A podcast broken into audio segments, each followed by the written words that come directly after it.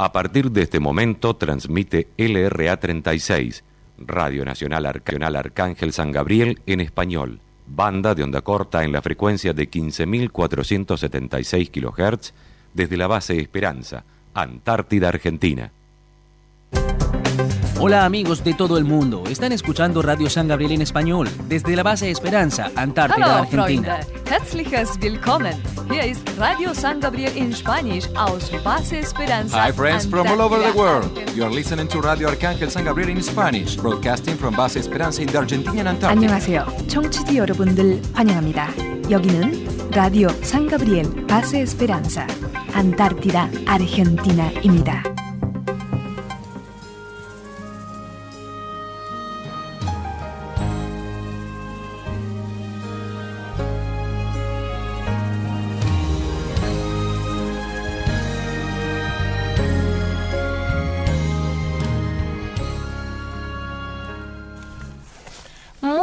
buenas, eh, eh, buenos días, buenas tardes, buenas noches, dependiendo de, de qué lugar del mundo nos eh, estén recibiendo la señal de LRA 36, Arcángel San Gabriel. Eh, bienvenidos a un nuevo programa. Eh, hoy 10 de junio sería nuestro décimo cuarto programa Así es. eh, de Corazón Antártico, por supuesto. Eh, les recuerdo que estamos transmitiendo desde la, base, Esperanza, que está ubicada a los 63 grados 24 minutos 42 segundos latitud sur, 56 grados 59 minutos 46 segundos longitud oeste. Y como siempre me acompañan en la operación técnica el señor, el señor Damián Tranamil y acá en la locución estamos con Julia Morena, Eli Baraldo, Tamara Milán y quien les habla, Janina Galeano. Muy buenas, chicas. Se me caía el auricular, se me... Sí, Fue, un- fue un comienzo fue un complicado. comienzo raro, además que no me estoy escuchando bien. Buen día, Ahí buen está. miércoles. ¿Cómo día. están? Con frío. Pero chochas, porque tenemos nieve. Vos, ¿Se acuerdan? sí, ¿Se no. acuerdan el miércoles pasado que dijimos eh, ojalá los recibamos Ustedes, el miércoles que no. viene con, Con nieve? nieve. Con, eh, bueno, Bueno, estamos y así tapados. Estamos tapados que les contamos que para llegar a la radio, eh, yo que mido menos de un metro setenta Y que vive muy lejos, y que vivo además. como muy lejos, Como en zona sur. este, me hundo hasta la rodilla para llegar a la radio. Nos cuesta horrores.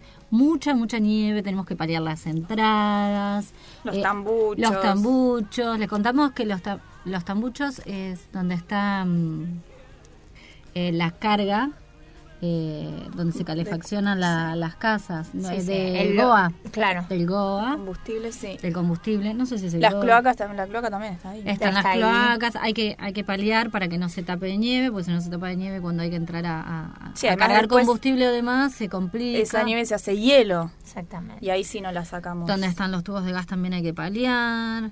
Julia tuvo que saltar esta semana de la casa porque Ay, sí, el otro día. Acá estás como más bajito. Porque vos. fue así, porque empezó a nevar, a nevar y el domingo nos salimos en todo el día de la casa. Y cuando quisimos salir el lunes ya estaba a mitad de puerta. Yo no mi- menos que uno que unos 70, unos 50, así que yo me, me hago la canchera, Sí, total acá no se ve, yo no se ve cuánto medimos.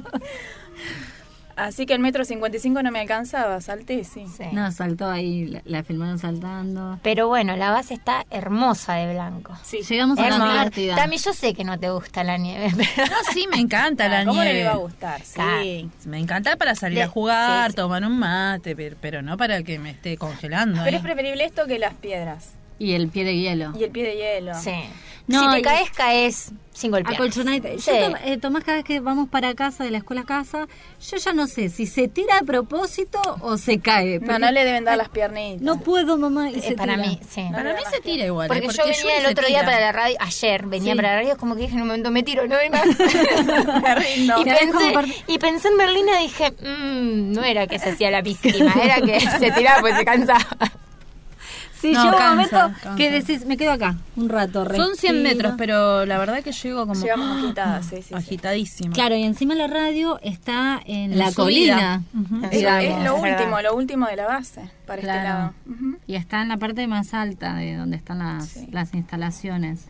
Así que se nos complica un poco. Trana se nos ríe. Igual hoy lo vimos a Trana, eh, que llegó después que nosotras. Y Yo estaba asomada por la ventana y lo miraba como trataba de llegar sin caerse.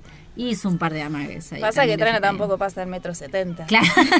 es como, somos un... Un problema de alturas tenemos. Es un ¿Cuánto? problema de Trana, altura. 1.65 de andar Trana. Sí, porque yo lo veo caminar al flaco y bueno, lo mismo te debe pasar a vos. Y viste como que ellos hacen un pase y voy te que hacer como cuatro hasta que Claro. Ay, No, y aparte van rápido en la nieve. Claro, levantan yo los pies. Yo no, no llego a levantar los pies. No, aparte el- la nieve pone, le llega a los tobillos, mí me llega al muslo.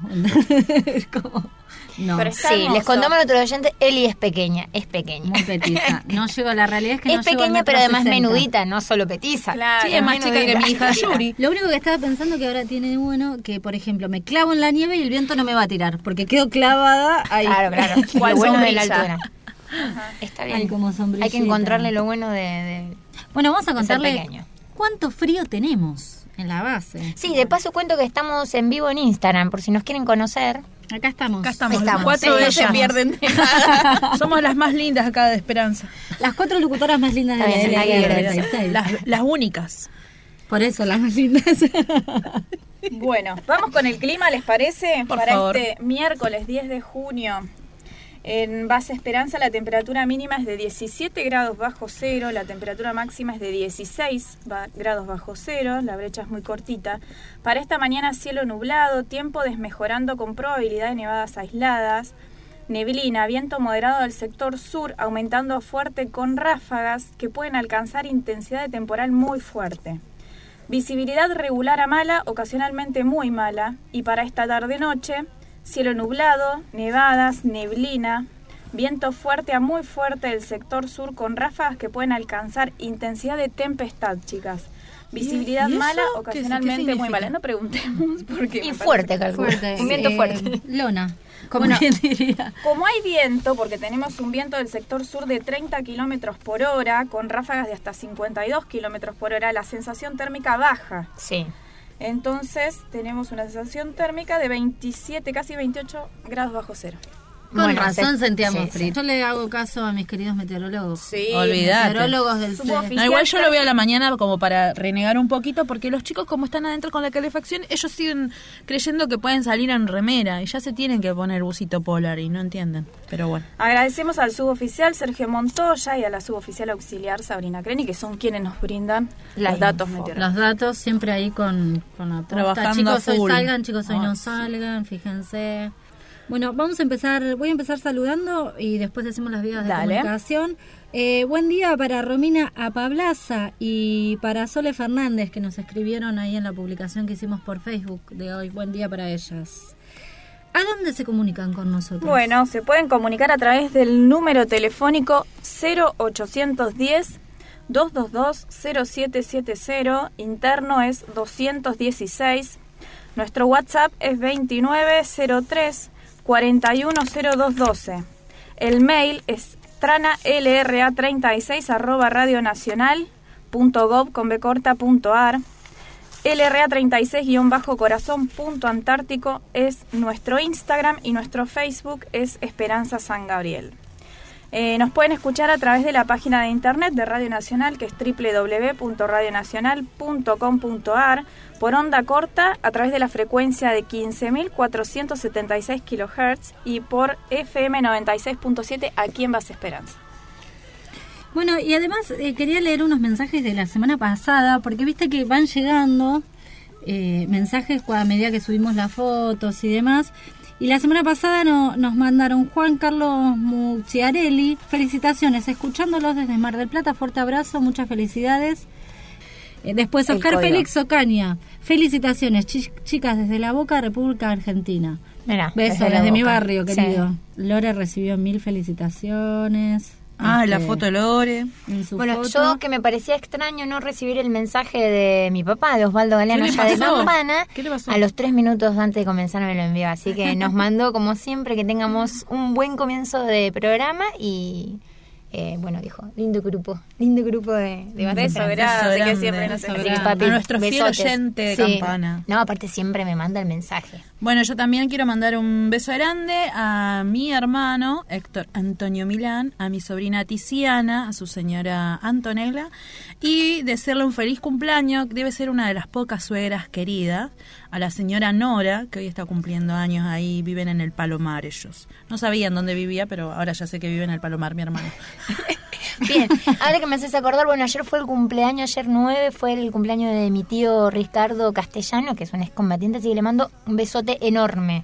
¿Excombatiente? Sí, sí, sí. También fue el cumpleaños de uno de los integrantes de la base ayer, eh, el sargento primero Pacheco, así que un saludo grande, Ay, espero que haya terminado hermoso su Hubo cumpleaños. torta, hubo festejo, Hubo a la noche torta, pizza. festejo. Hicieron pizzas Sí, ricas. dice que estuvo todo muy lindo. Sí, bueno, en, en las fotos de Lore, mil, mil mensajes de feliz cumpleaños. Sí, Lore tuvo, bueno, ya los oyentes que saben, hicimos la fiesta de 15 eh, sin distanciamiento social y, y les gustó mucho una de las fotos que sacó el cabo primero Champa y el cabo primero Mancilla en la producción book de foto de 15 que le hicieron ellos.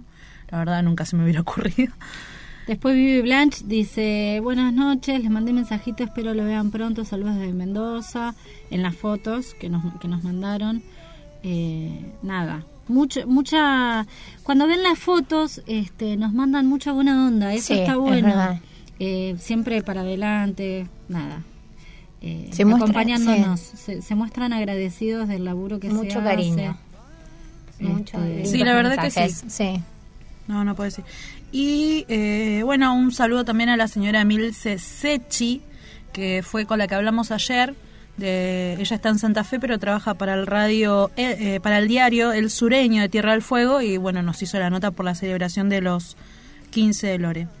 ¿Qué vamos eh, a hablar hoy en este decimocuarto programa? Hoy vamos a estar eh, contándoles un poco sobre la vida de nuestro pionero, uno de nuestros pioneros, pues tuvimos varios de las distintas fuerzas. En este caso, vamos a contarle un poco la vida del pionero antártico, de representante del ejército argentino, señor Hernán Pujato. Un que poquito habíamos hablado de Pujato, ¿no? ya habíamos contado cuando estuvimos en el programa que hablamos sobre la fundación de la base San Martín, algo les estuvimos contando. Claro, el general de división, eh, eh, Hernán Pujato, el 5 de junio hubiera cumplido 116 años. Un señor que tuvo una vida muy longeva, vivió 99 años. Cosas. Sí, hizo muchas cosas para lo que es el... eh, Como representante del ejército argentino dentro de lo que es el territorio antártico. Bueno, en algún momento también hablamos de uno de los representantes de la Fuerza Aérea, que fue Olesa. Mario Luis Soles así. Este, tuvimos comunicación con la hija de él. Eh, bueno, y vamos a estar hablando sobre su vida. También vamos a estar contándoles que fue el Día Internacional del Medio Ambiente. Y además, hoy un día muy especial para nosotros, el Día de la Afirmación de los Derechos Argentinos sobre las Islas eh, Malvinas y el sector antártico. Así que además vamos a estar contándoles eh, que fue el Día Mundial de los Pacientes Trasplantados. Eh, en la semana pasada estuvimos hablando sobre el Día Nacional de la, De la donación de la órganos. donación de órganos. Y eh, vamos a tener un duplex, como solemos hacer todos los miércoles, con una LRA de Mendoza. La LRA número 6 de Mendoza con el programa Mañanas del Sol. Vamos a estar conversando un rato con ellos, contándoles que nos cuenten cómo está eh, Mendoza, cómo está el clima, si hay tanta clima? nieve como verano. provincia. La semana ¿eh? Si no pasada hablamos con es una linda provincia. Malargüe. Malargüe y nos predijo nieve y se cumplió, así que bueno. Ah, no. Malargüe. Nos predijo, nos No, pasó el nos pronóstico. Es una forma de... Para, déjame que haga un poco de misterio. Bueno, pero... Sí, pero lo dijo muy segura. Muy Van segura, a tener sí, nieve sí. la Van semana. a tener que nieve. Nos tiró nieve. toda la, la, la buena onda y así se Y ahí produjo. prometimos que íbamos a hacer angelito.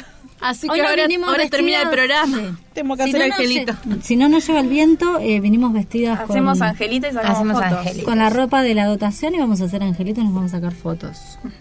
Este Para que vean los angelitos Hay que cumplir la promesa, que va a ser no que otra. Sí, sobre todo Por eso lo van a hacer ellas somos- dos, que siempre pedían nieve y nosotras les vamos a sacar la foto. ¿Listo? Sí, así es. Y Sí, sacamos les iba a recordar algo. No, nosotras no vamos a hacer angelito, ellas dos no. Nosotros le sacamos fotos. Porque ustedes Ah, pedían nieve. Porque Bueno, ustedes pedían nieve. La nieve acá pedíamos todos. Perdón, no. Acá tiene nieve usted, querida Julia Ay, Morena. igual me encanta, me encanta. A mí me encanta. Es cansadora en el sentido, llegás a tu casa y tenés nieve, agua, barro, se hace toda No, aparte una tenés cosa que salir rara. con todo el equipo, 20 minutos Y para salir. 20 vestirse, minutos. exactamente. Claro, creo que lleva mucho trabajo. Igual convengamos que las distancias no son largas. Pero Lleva ahora se vuelve más larga. Sí, el ponerte el pantalón de nieve, porque antes por ahí te ponías las botas y salías con el pantalón que tenías y la camperita. Y llegabas rápido porque, bueno, más allá del piso rocoso, es más rápido. Ahora hay, un laburito para No, y aparte sí o sí te tenés que poner el pantalón de nieve, Sí o que sí. primero el pantalón, después la bota, guantes. Después La calza, el pantalón. Es más, la creo que bota, todas estamos, nadie con se sacó no, el yo no pantalón saco de el nieve. pantalón de nieve, me muero Sí, sí, sí. lo tenés como incorporado a la piel. Sí. Y además de que cuando los días, cuando hay por ejemplo ahora viento, tenés sí o sí las antiparras. Y los Sí, buffs, sí. en- porque Sí. quema, Buff, quema, el todo, frío sí. quema. El sábado estuvieron los Y chicos la nieve entre los jugando. ojos y molesta. El sábado, sí. El sábado estuvieron los chicos jugando en la nieve. El sábado fue uno de los primeros días que había nieve. Salieron Mucha. todos a jugar. Tuvieron como dos horas afuera. No sé si fueron dos horas. Para mí fueron dos horas, creo que fue una nada más. Para mí fue más. De 2 de la tarde hasta las 5 que yo Ah, ya entonces dije. fue mucho. Adentro Sí. a tomar la leche. Y estuvieron jugando en la nieve, se revolcaron, hicieron un culo patín, eh, armaron muñeco de nieve. Es se culi empujaban. patín, chicas, es culi Ah, patín. culi patín. Ah, es perdón. más, es más top. No, Es es, más, más- es más fino. Más Ah, fino. Sol.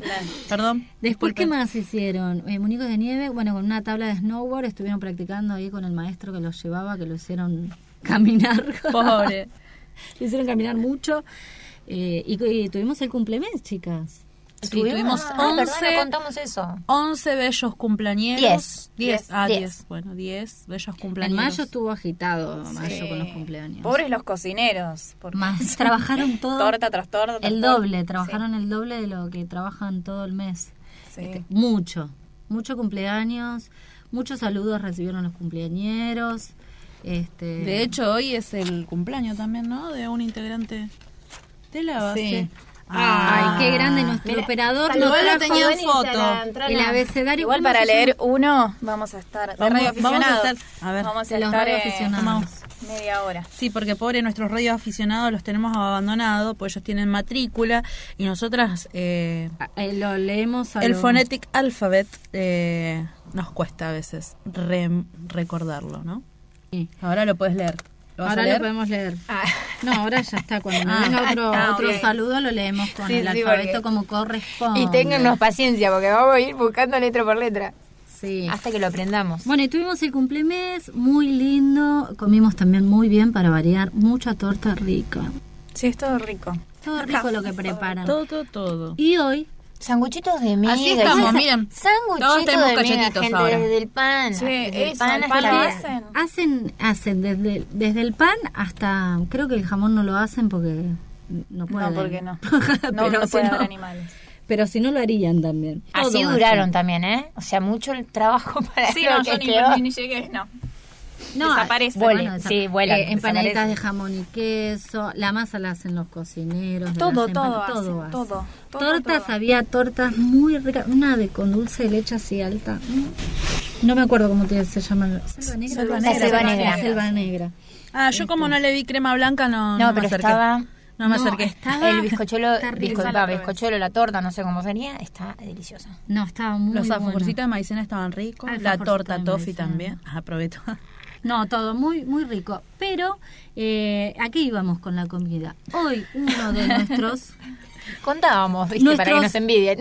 bellos cocineros, Chef, sí. de nuestros chefs, no sé cómo decirle, los que nos dan ese toque dulce, esa cuota de amor que nos hace Sí, sonreír al mediodía y a la noche, Eso es amor. cuando vamos a retirar la comida. Más porque no cocinamos ninguna de las cuatro. No, y aparte porque cocinan ricas, chicos. Cocinan No. de 10. Ah. El otro día les traje para probar, no sé Ah, ah, trajo. Eh, yo hice chipa, hice chipa. No probamos, Chipa, no chipa. probamos. No probamos. No, Ah, sí, no, porque cuenta. nunca en mi vida hice y Lo estoy como exactamente, le estoy buscando la vuelta a ver cómo se hace. Bueno, pero uno de nuestros genios cocineros que labura día y noche, yo creo que es el primero que se levanta y el último que se acuesta, Ay, pobre. sí.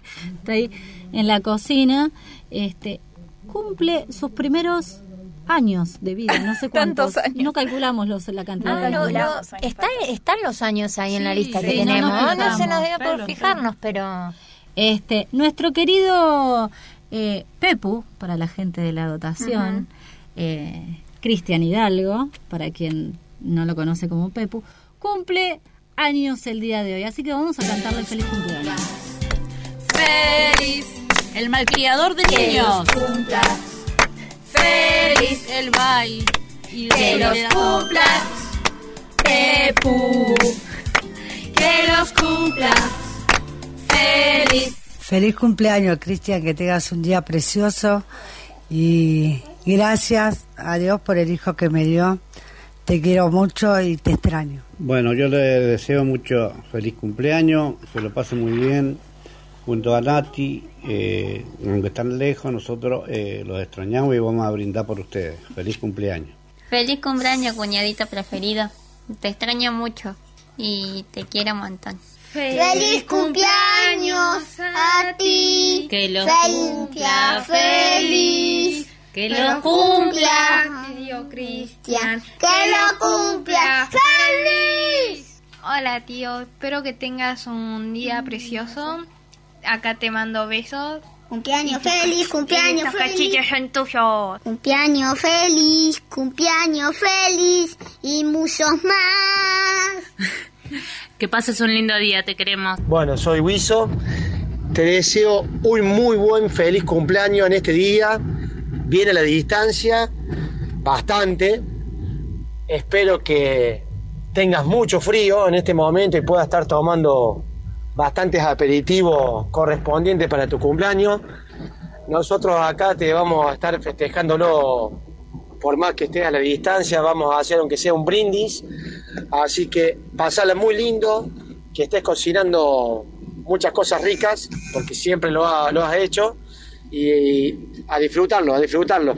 Y pronto cuando vuelvas haremos un regio lechón o cordero, o algo que se juegue la vaca en ese momento, para que nos podamos juntar todos juntos. Hermano, te mando un fuerte abrazo y un muy feliz cumpleaños. Espero que le pases súper bien, rodeado ahí de tu mujer y tus amistades y todos tus afectos. Y nosotros, bueno, acá a distancia vamos a estar brindando por vos y esperando a reencontrarnos para comer un regio costillar o hacerte co- cocinar como corresponde. Te mando un abrazo grande, hermano, te quiero mucho y que le pases bien. Feliz cumpleaños, espero que le estés pasando bien. Me imagino que estás cocinando algo bueno para festejar tu cumpleaños. Yo acá me estoy tomando un Fernet en tu honor. Lo vemos a la vuelta. Chau. Hola negro querido, ¿cómo andas? Feliz cumpleaños, che. Espero que lo estés pasando bárbaro junto a tus amigos y tu señora. Y bueno, nosotros de acá lejos esperándote que llegues para poderlo salir a festejar. Un abrazo grande, che. Feliz cumpleaños, loco. Bueno, hermano, espero que lo estés pasando bien. De acá te mando un abrazo grande, grande. Y bueno, como dicen todos, cuando regreses la festejamos acá nosotros con un, un buen asado. Dale, Nero, abrazo grande y disfrútalo, loco. Hola hermano, te quería desear feliz cumpleaños. Espero que disfrutes tu día, que te llenen de, de mimos, que puedas estar bien. se- te queremos bendecir y, y que se te cumplan todos tus deseos, gordo. Un beso. ¡Feliz cumple, tío! Nacional Antártida Argentina. En todo el país, la radio pública. Bueno, y ahí están los buenos deseos de los amigos, familia, de todos y obviamente también, bueno, recibimos eh, mientras escuchamos los saludos de, desde la cocina que le mandan De Leal a. Vallejos al Pepu con sus compañeros de con los que están codo a codo ahí Todos los días todos los ahí días. juntitos, ya Sí. se- son A- de acá la Nati, familia. su, se- su señora aclara que son sus primeros 43 Sus años. primeros 43 Ah, años. Bueno, Cristian, Pepu, para nosotros, Pepu querido, que tengas un gran día. Y bueno, después te mandamos a los chicos porque están Claro. invitados a su cumple, así que todos No sé si los invitaste, pero ellos van a ir igual a festejar tu cumple. Van a ir a festejar que vos cocines algo Porque rico, la mujer del Pepu es la tutora de los chicos del CADEA, entonces cada tanto le invaden la casa este, y se instalan ahí en la casa del Pepu y Nati, que Sí. los malcrían bastante. Sí, no sé, vamos a tener que hacerle un regalo muy importante a esa mujer porque... Mucha paciencia tiene Mucha con paciencia nuestros con niños. nuestros hijos porque justo somos tres mamás de adolescentes. Sí. Y Así tiene que mucha nada. Nati, seguí así que me encanta que los chicos vayan a tu casa y la paz que hay en la mía, ¿no sabes? Sí, no sabes. Bueno, ¿y qué más mensajes llegaron? Llegaron más mensajes. Dice, buen día, muchos saludos. Los escucho desde Mar del Plata, Martín Dykes.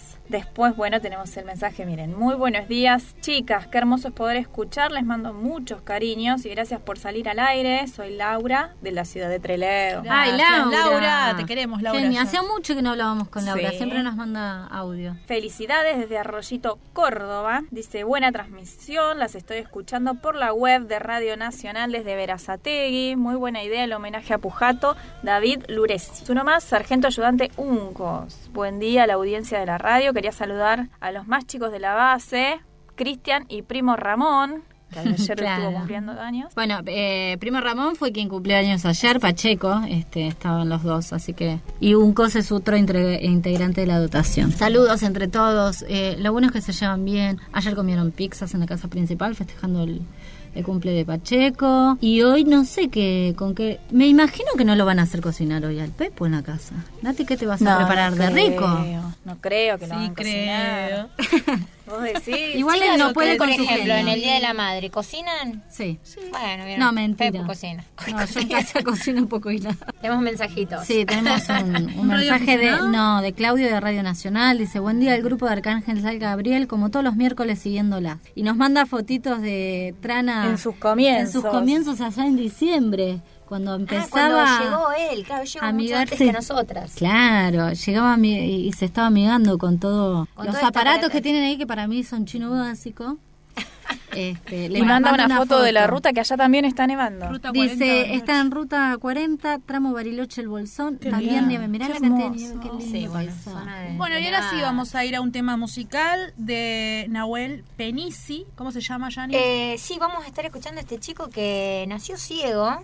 Es de Florencio Varela de Buenos Aires y la verdad es un gran artista, así que lo escuchamos así y lo conocen, El Témpano.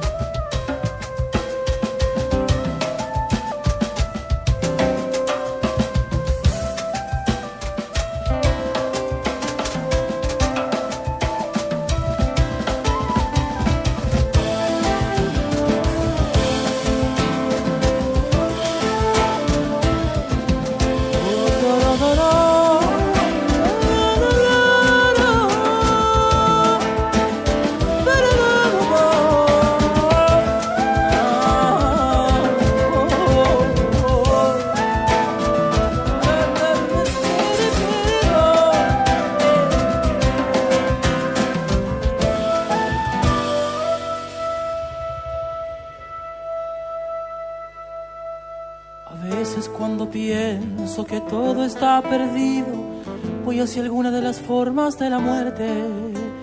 Me pego un tiro con una palabra que alguna vez me fue tan transparente.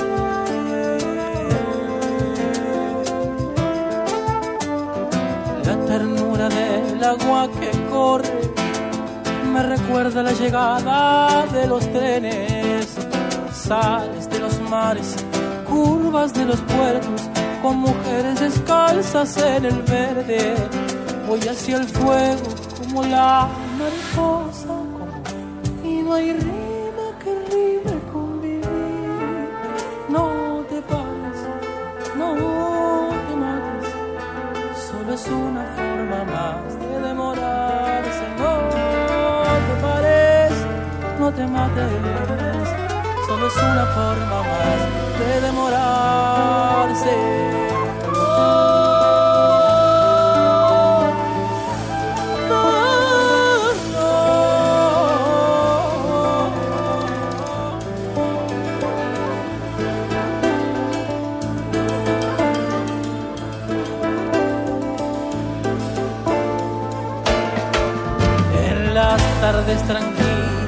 Cuando extraño todo, siento que todo no es lo que perdí.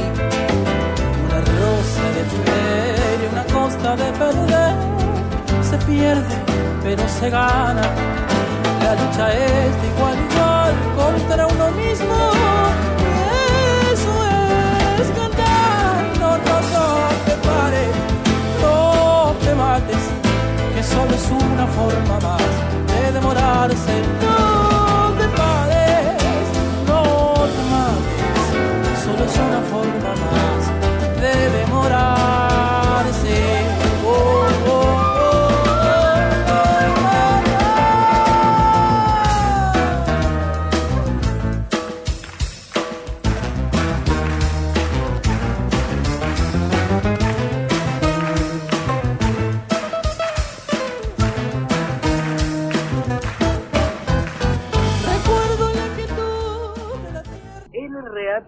36 Arcángel San Gabriel, Base Esperanza, Antártida, Argentina, así que les damos los buenos días, Rolando y Sebastián. ¿Con quién tengo el gusto? Buenos días, Rolando y Sebastián. Acá estamos en estudios, en la operación técnica Damián Tranamil, junto con Julio Morena, Liana Baraldo, Janina Galeano y quien habla Tamara Milán, perdón.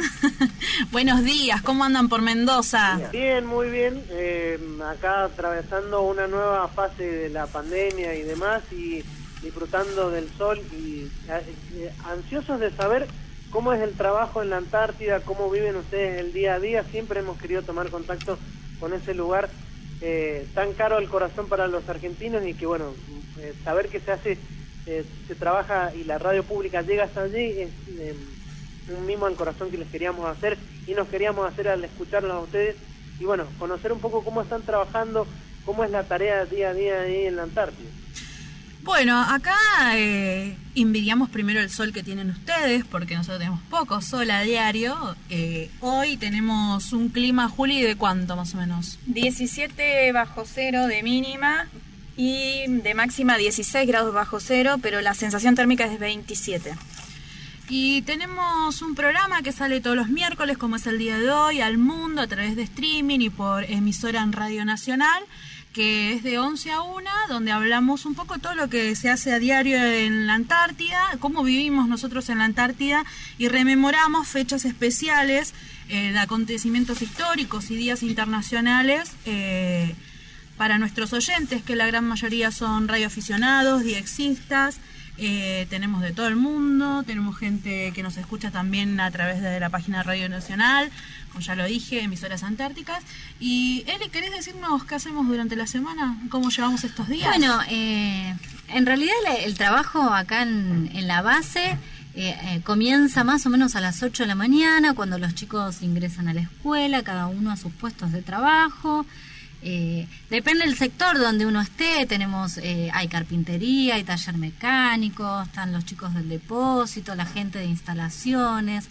Básicamente se trabaja en lo que es el mantenimiento de instalaciones dentro de la base.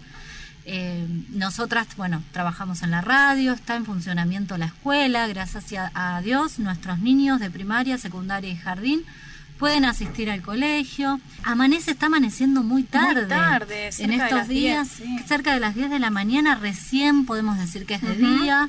A las cuatro y media ya baja el sol, muchas horas de, noche sol tenemos. puras nubes tenemos. Y últimamente bastante nublado. Este, ahora con mucho frío. El trabajo eh, dentro de las instalaciones es tranqui, porque la verdad que estamos bien calefaccionados, las casas están bien calefaccionadas. Eh, quizás el trabajo más duro se lo lleva en el momento que hay que trabajar afuera. Afuera, la gente que trabaja afuera, Sí. sí. Eh, pero muy lindo, es un trabajo eh, como de hormiguita. Eh, durante el invierno se trabaja dentro de las instalaciones, salvo ocasiones especiales. Por ejemplo, en este momento cuando están haciendo combustible, que es cuando cargan este, nuestros depósitos de combustible que hay dentro de las instalaciones dentro de cada casa o cuando trabajan haciendo agua, porque también se hace agua dentro de la base. Eh, Claro. Y entonces eh, el laburo ahí sí es en exteriores. Y durante el verano sí se trabaja afuera, en el mantenimiento exterior de los edificios. quería saber y quería chusmear un poco más que nada. Sí. ¿Dónde está ubicada la radio, para ser más específico? ¿Qué tienen a su alrededor? ¿Qué pueden ver si tienen una ventana dentro del estudio o el estudio donde está, está el operador? Y también, por supuesto, que nos cuenten quién es eh, el operador, porque siempre, acá Marco Lucero, nuestro Cuba Master, también quiere conocer a su colega que está ahí operando en este momento eh, Corazón Antártico. Bueno, nuestro operador es Damián Tranamil, que en realidad él, él es suboficial de ejército y hizo un curso en el ISER, eh, donde hicimos el curso nosotras, y así de cara dura vino acá en diciembre, como todas nosotras. en, diciembre, en diciembre conoció todo, Sí. todo lo que es. Vino con aparato. gente de Radio Nacional y, y se, se hizo amigo de acá los aparatos que para nosotros son chinos básicos, salvo para Yanni que está aprendiendo también ese trabajo. tal cual. Con la Cada operación. tanto, cada tanto saco yo a las chicas al aire en los programas diarios que hacemos acá en la base. Cuando Trana tiene que salir a, a hacer trabajos. Estoy serruchando afuera. el piso, digamos. Porque también nuestro operador es, es integrante de la patrulla Paracach que se realiza este año Argentina-Chile. Así que está aprendiendo a andar en moto de nieve, tienen instrucción y bueno, eh, son los- las veces que falta quizás en los programas diarios, Janina lo suplanta muy bien según los oyentes acá de la base. No, y no, para nosotras también. Sí. Bueno, y acá en el Ah. estudio, en el estudio tenemos eh, una pequeña ventana. Las ventanas dentro de las casas no son muy No grandes porque si no entra mucho frío. Sí, tendrán un metro por un metro. Este, tenemos una ventanita que da directamente a lo que sería eh, el mar, la Bahía Esperanza, y se ve como el mar está semi congelado, como por lo Muy menos la, ca- la capa, la capa superior está congelada. Sí, ¿a cuántos metros más o menos del mar? Estamos 100 metros. menos. 100 metros, 100 100 por ahí. Y la radio está justo como en una colina, porque la base es como que va subiendo, digamos, para el norte, ¿sería esto si no me Sí, confundo? Sí. Bueno, para el norte y la radio está como en una colina, así que tenemos una vista como panorámica, digamos. De toda la base. De Claro. toda Y al lado de la radio está el mástil, donde se iza la bandera argentina todas las mañanas. Eh, y Este se hace la formación. Del, del lado, digamos, en la entrada de la casa, lo, lo que de la casa, perdón, De de la radio. radio, eh, tenemos una casa. de las casas, eh, que es la casa número Dos. 2, si no me equivoco, eh, y nada más. Alrededor hay naturaleza. Hielo en este Detrás de momento. la radio está el famoso Monteflora, ¿sí? Sí, allá diagonal. diagonal a la radio está el Monte Sí. Tenemos de fondo. Am, ¿Para qué lado sería más para el norte? Decime, porque yo con la Rosa de los Vientos Norte, y la... sur. Sí, para el norte también tenemos Puerto Moro. Eh, bueno, acá abajo Está de la radio, pingüinera sí, atrás de está la radio. pingüinera. Estamos bien ubicados, estamos arriba, pero bien ubicados. Chicas, ¿y cuánto tiempo van a permanecer ustedes allí en la Antártida? ¿Cómo es en la rotación? ¿Cuánto tiempo permanecen allí en la base? Bueno, la campaña de invierno, que es la que, la que estamos transitando nosotras, Sí. dura aproximadamente de fines de febrero, mar, eh, marzo, sí, principios de marzo, hasta diciembre, enero, ¿verdad? Claro. Que ahí se hace el relevo de la dotación.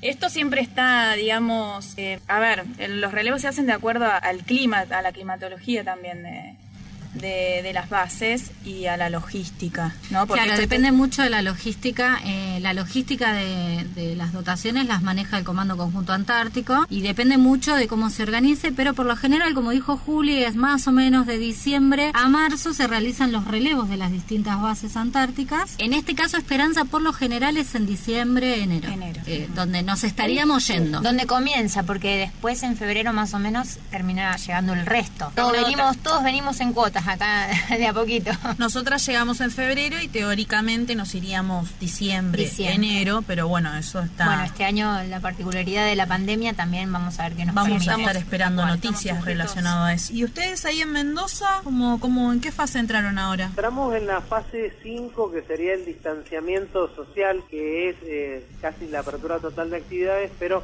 manteniendo el uso de barbijo, el- la- Alcohol en gel alcohol cada en uno, gel, toallas. cada uno, toallas, han vuelto actividades como los gimnasios, Ah, los bares, los shopping. Estamos en una fase de normalidad en la cual eh, estamos en el segundo día que está atravesando Ah, bueno, la provincia. bien. Sí, no tan, no, estamos bien, pero No tan bien. No tan bien. Tenemos dos nuevos casos en estas últimas 48 Mm. horas, así que estamos atentos a ver cómo sigue todo, porque eh, llevamos apenas eh, casi un día y medio. Claro, y la gente Acá, cuando... em, a- acá estaba revisando, estalqueando, la estoy estalqueando porque le contamos también a nuestros oyentes que Corazón Antártico tiene su página de Instagram, LRA36. Estamos en vivo, Corazón punto Antártico. Sí, estoy la- una estamos foto en- que es muy linda. ¿Cuál? Vemos aquí sale, se publicó el 21 de marzo con la bandera argentina. Sí. Pasamos un hermoso sábado con el programa especial del aniversario de la base San Martín. Que tengan un gran día. 69 años cumplió la base, ¿verdad? Así, es. Sí, fue ¿De cuando... qué trató ese programa? ¿Qué nos pueden contar? Bueno, ese programa está muy relacionado con el programa de hoy porque hoy justamente íbamos a hablar sobre la vida del general Pujato, que fue un pionero eh, antártico argentino, representante del ejército argentino, quien fue el fundador de la base San Martín. Nos contamos un poco cómo surgió todo esto del plan Pujato, porque él tenía en su cabeza una idea en relación a la Antártida, que la planteó en su momento al entonces presidente de la nación, que era Juan Domingo Perón y eh, en 1948 más o menos, y a raíz de eso fue que comenzó toda su osadía hasta llegar en 1951 a fundar eh, la base San Martín.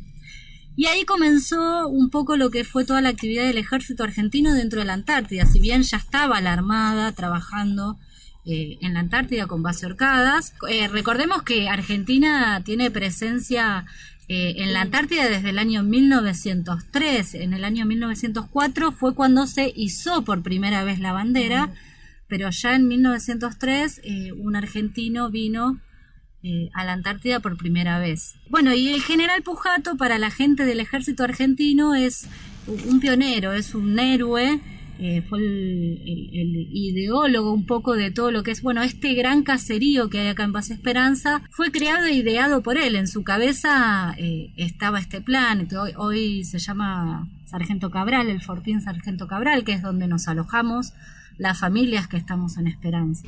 ¿y cuántas familias hay? Y si yo quiero ser parte de la familia de Arcángel San Gabriel allí, ¿cómo tenemos que hacer los que queramos participar de, de- de la radio de la radio allí en la Antártida? En total somos 63 personas, de las cuales hay 10 familias. Sí, 10 familias.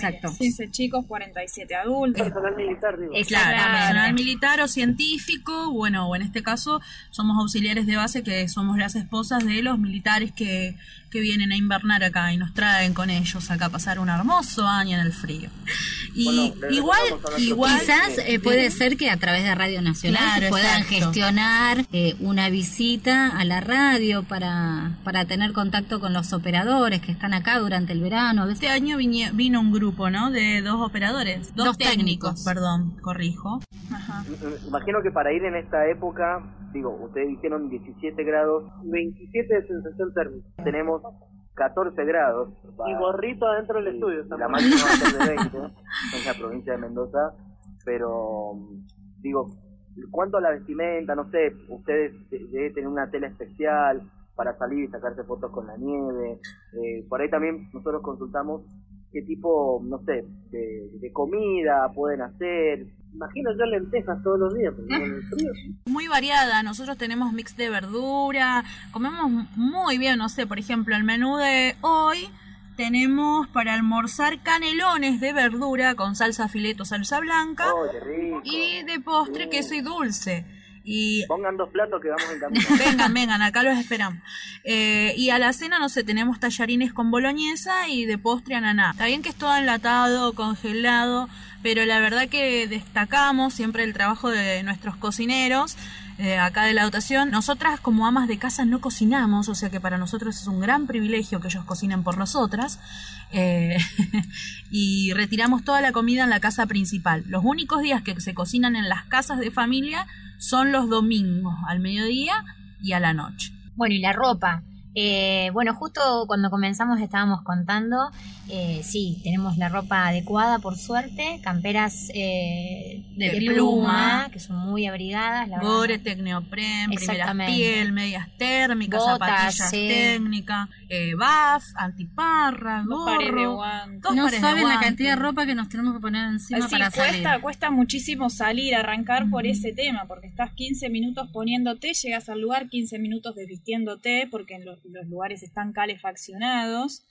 Eh, así que cuesta mucho todo eso. Pero afuera, la verdad, o sea, hace frío, la sensación térmica dijimos de Hoy hace 27 frío, bajo ayer cero, también. Sí. pero la ropa eh, Es tan, Ayuda es un tan técnica ayuda. ayuda un montón, la verdad que... Y Se cuesta, cuesta sacar fotos, cuesta tener que sacarse no, el guante, agarrar el celu. Sí. Claro, Es- muy valiente. Cuesta, hay que ser valiente, totalmente. Bueno, eh, Janina Galeano, Sí. Julia Morena, Tamara Milán y Eliana Baraldo, Corazón Antártico. Le mandamos un saludo grande desde Mendoza, desde Mañanas de Sol. Un gusto, un placer compartir este duplex con ustedes. Las puertas de Radio Nacional Mendoza saben que siempre están abiertas para todos los compañeras, compañeros y compañeras de Radio Nacional y de todas las emisoras del país. Y a Damián también, que está en la operación Damián. impuesta al aire. Ay, les manda besos. No se puede ver, pero él manda besos Les en el manda aire. besos. Eh, muchas gracias a ustedes. Muchas gracias a ustedes No, por gracias a ustedes por estar allí trabajando y haciendo eh, patria allí en el continente blanco. Igualmente ustedes, desde allá desde continente, poniéndole el pecho, como decimos nosotros, a toda esta situación que está viviendo nuestro continente en este momento. Un abrazo grande, chicas. Gracias, chicos, abrazo gracias por la buena onda. Bueno, y ahí estábamos con... ¿Quién? Eh, LRA 6, Radio Nacional Mendoza, Mañanas de Sol. Estábamos hablando con Rolando Brizuela y Sebastián Abela y eh, con su operador Marcos Lucero. Así que un beso grande para todos ellos. Gracias por, por comunicarse con nosotros y por abrazarnos desde allá, desde Mendoza. Beso Bueno, grande a todos los sí. mendocinos, ¿no? Exactamente. Bueno, nos vamos escuchando un temita. Dale. Dami, ¿o querías decir algo? Ah, ok. Yo te miro. Vamos a escuchar eh, Canto 4 con los nocheros acompañando ahí la canción Nuestro Adiós.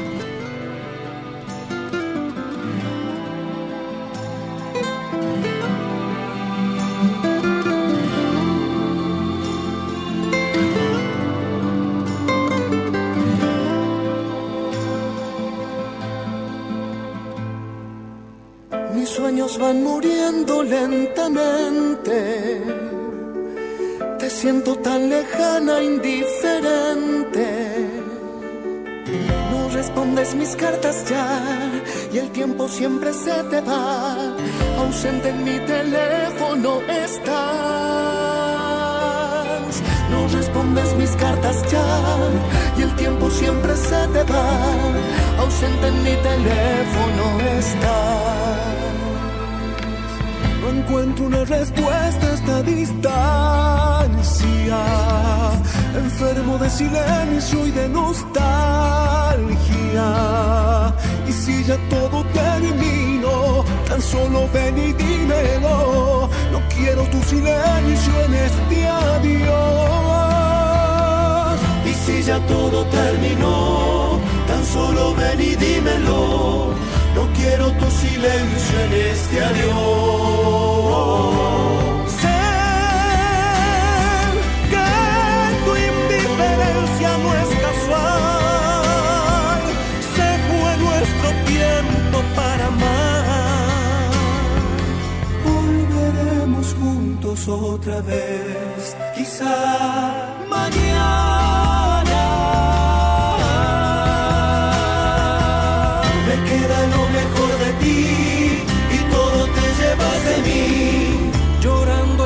Alma, nuestro adiós.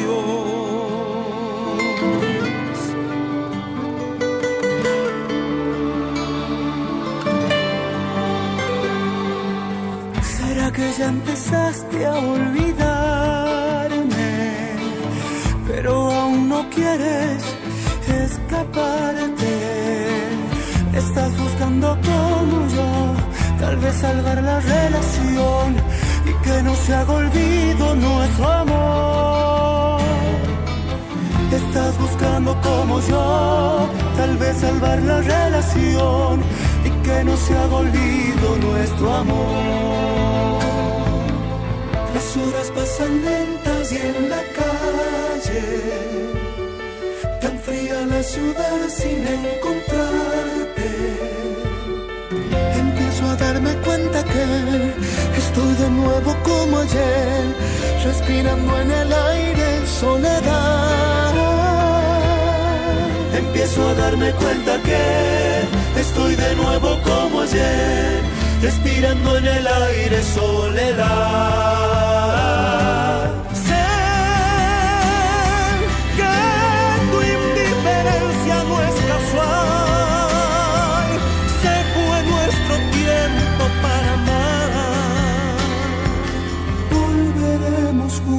Otra vez, quizá mañana.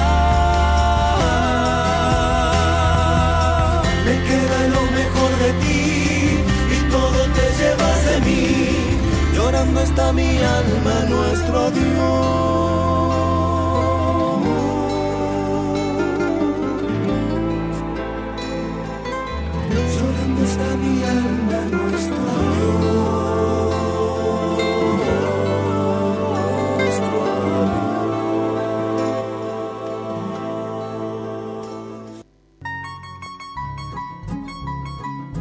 Nacional.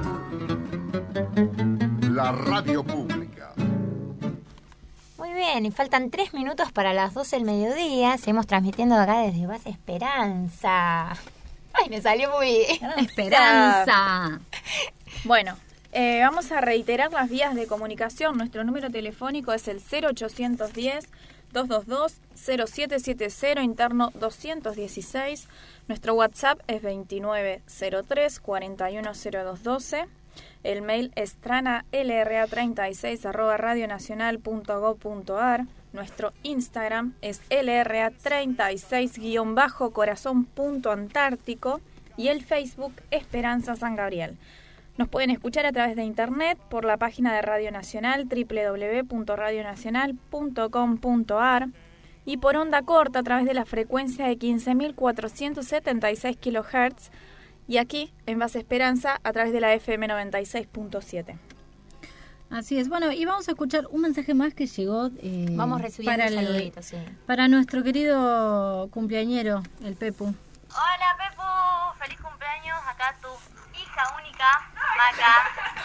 Feliz cumple, Pepu. Feliz cumple, Pepu. Feliz cumple, Pepu. Feliz cumple, soy, soy, feliz cumple. ¡Caramba! De miga, Pepu. Feliz cumple, Pepu, tu fan número uno. Los chicos de Base Esperanza. Estos eran los adolescentes que le invaden la casa a Pepu todo- todos los días, que dicen que es su papá. Cada vez que lo ven le, le gritan papá Pepu. Papá Pepu, exactamente. Así que todos son hijos únicos. Acuérdense lo que escucharon, ¿eh?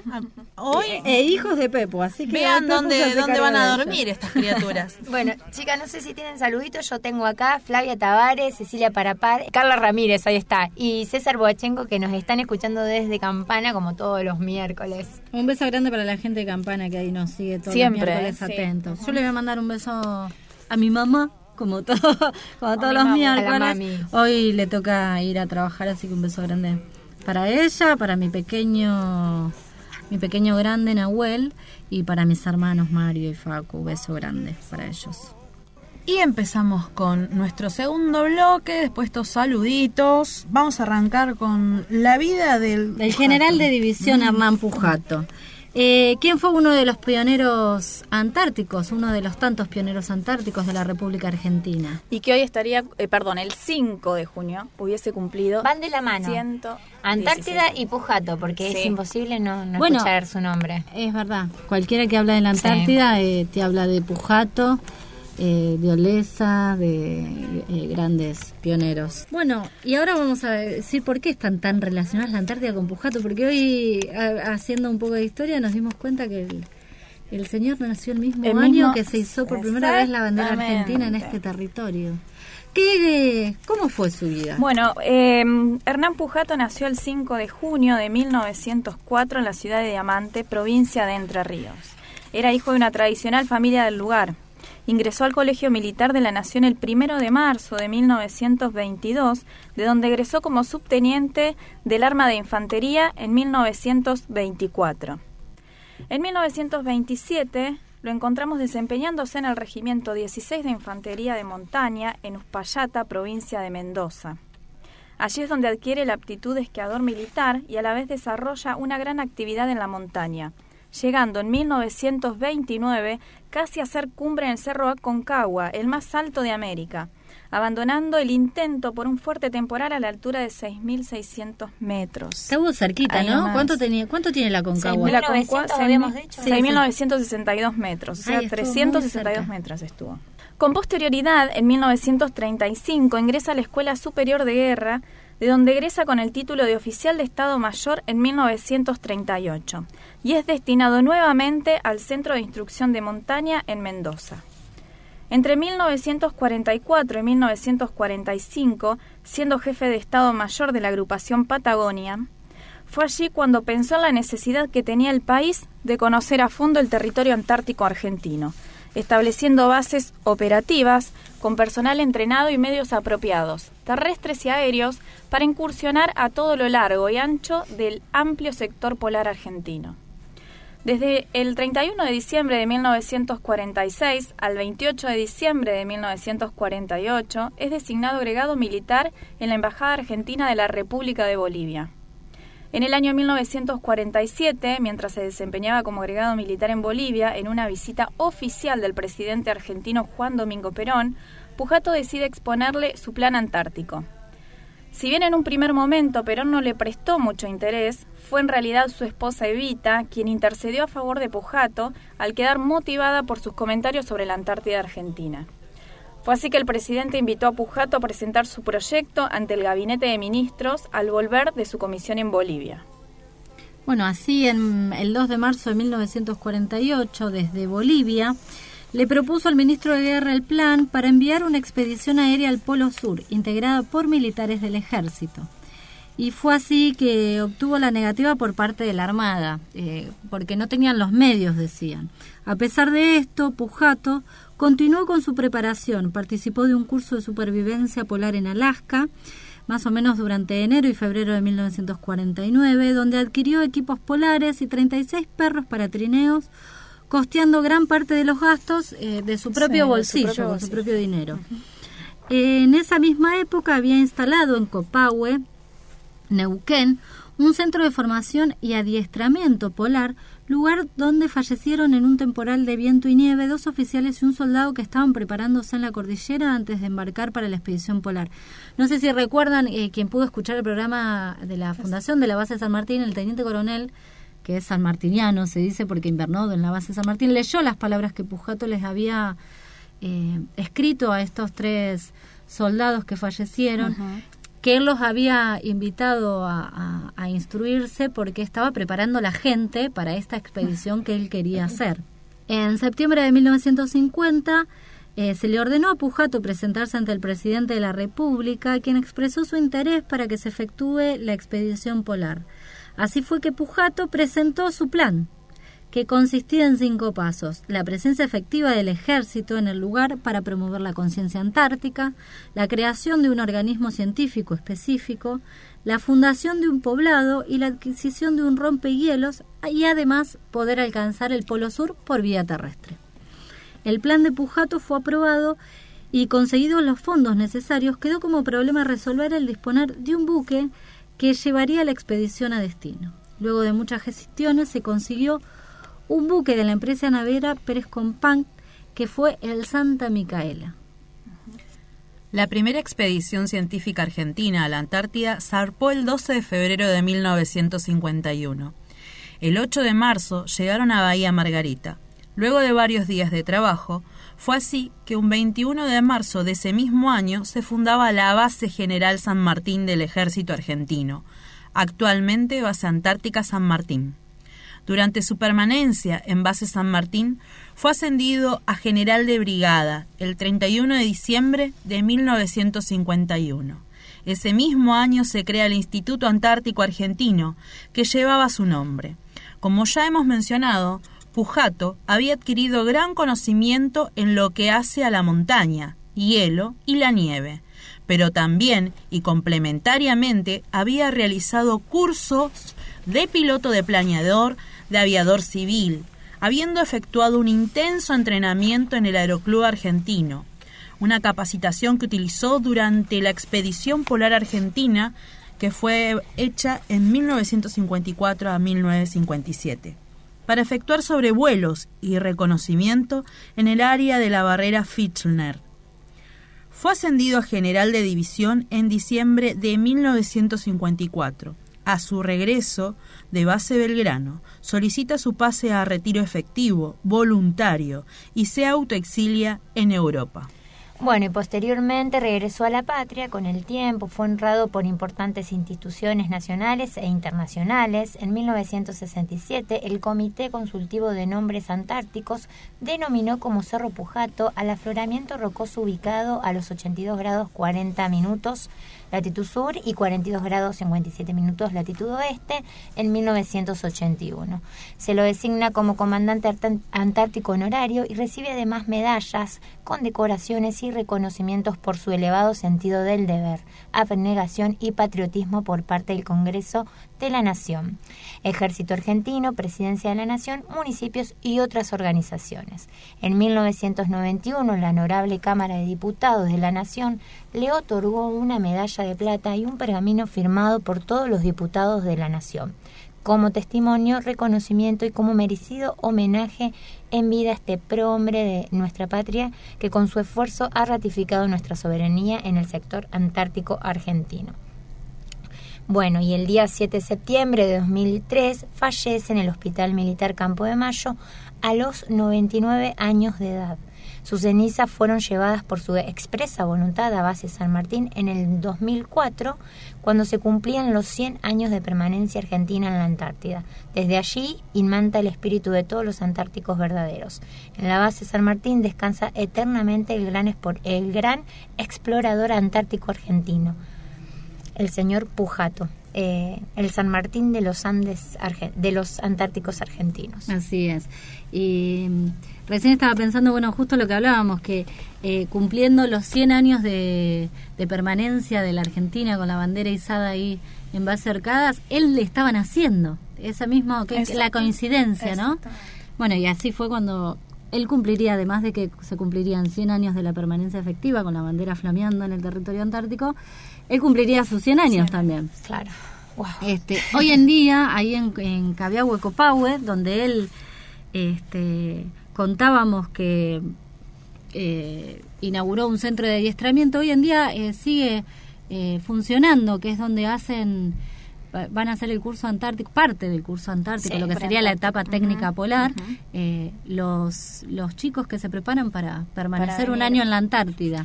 Así que, y bueno, relacionado con esto vamos a estar hablando, tenemos en línea al coronel eh, Orlando Rubén Interlandi, que es un eh, antártico, eh, trabaja en el Comando Conjunto Antártico y él estudió mucho, creo que tuvo la suerte de poder conocerlo, al general Pujato, y queremos que nos cuente un poco sobre su vida y si tuvo la posibilidad de hablar con él.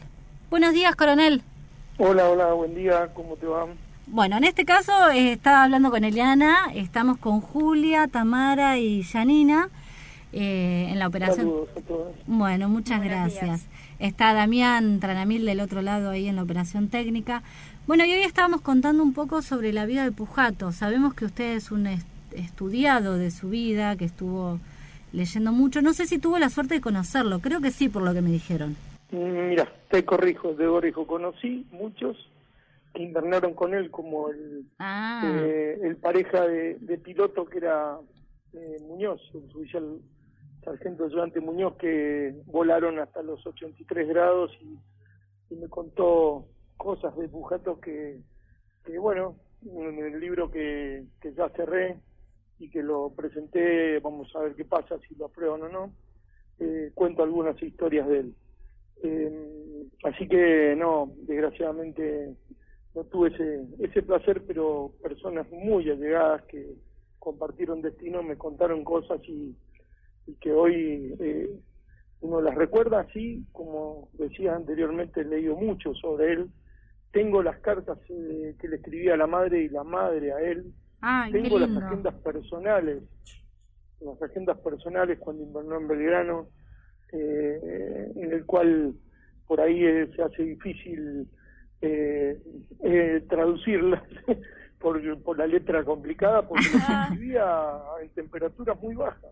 Claro. Eh, de hecho usaba lápiz en algunos momentos porque la tinta no, Se congelaba. no funcionaba. no funcionaba.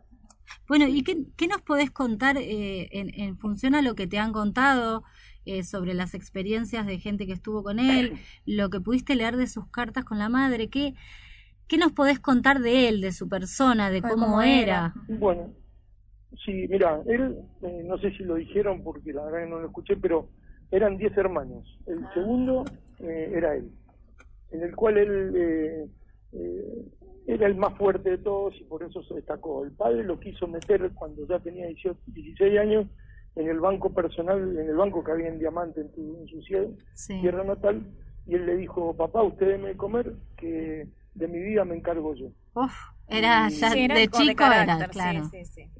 Eh, él heredó de el temperamento de su padre, ¿sí? la dedicación y el profundo amor a la patria, que se llamó José Diego Pujato, y de la madre, Martina García, eh, heredó, heredó su, su paciencia, los rasgos, la honestidad, eh, que, que lo caracterizaban a él, la humildad, que lo caracterizaron a él después de largos años. Es así que él le mandaba todo su dinero a su madre, a sus tías, y, y donó 40 mil dólares para la creación de un geriátrico.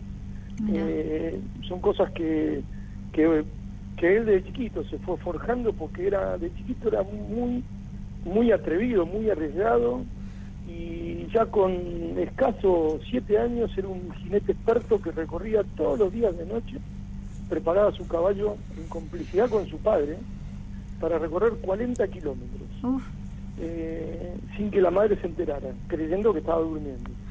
Y después, cuando crecía el río, cruzaba, se iba con una canoa que también le había regalado su padre y se metía por todos lados. Era, era muy, muy ya de chiquito, era Muy terrible. audaz. Eh, sí, sí, sí. Y después tuvo, eh, para los poco más grandes, no sé si escucharon alguna vez El Val desde el Alma, que lo, lo escribió Rosita Melo, con música de Rosita Melo, eh, fueron las maestras de él, eh, allá en su diamante natal.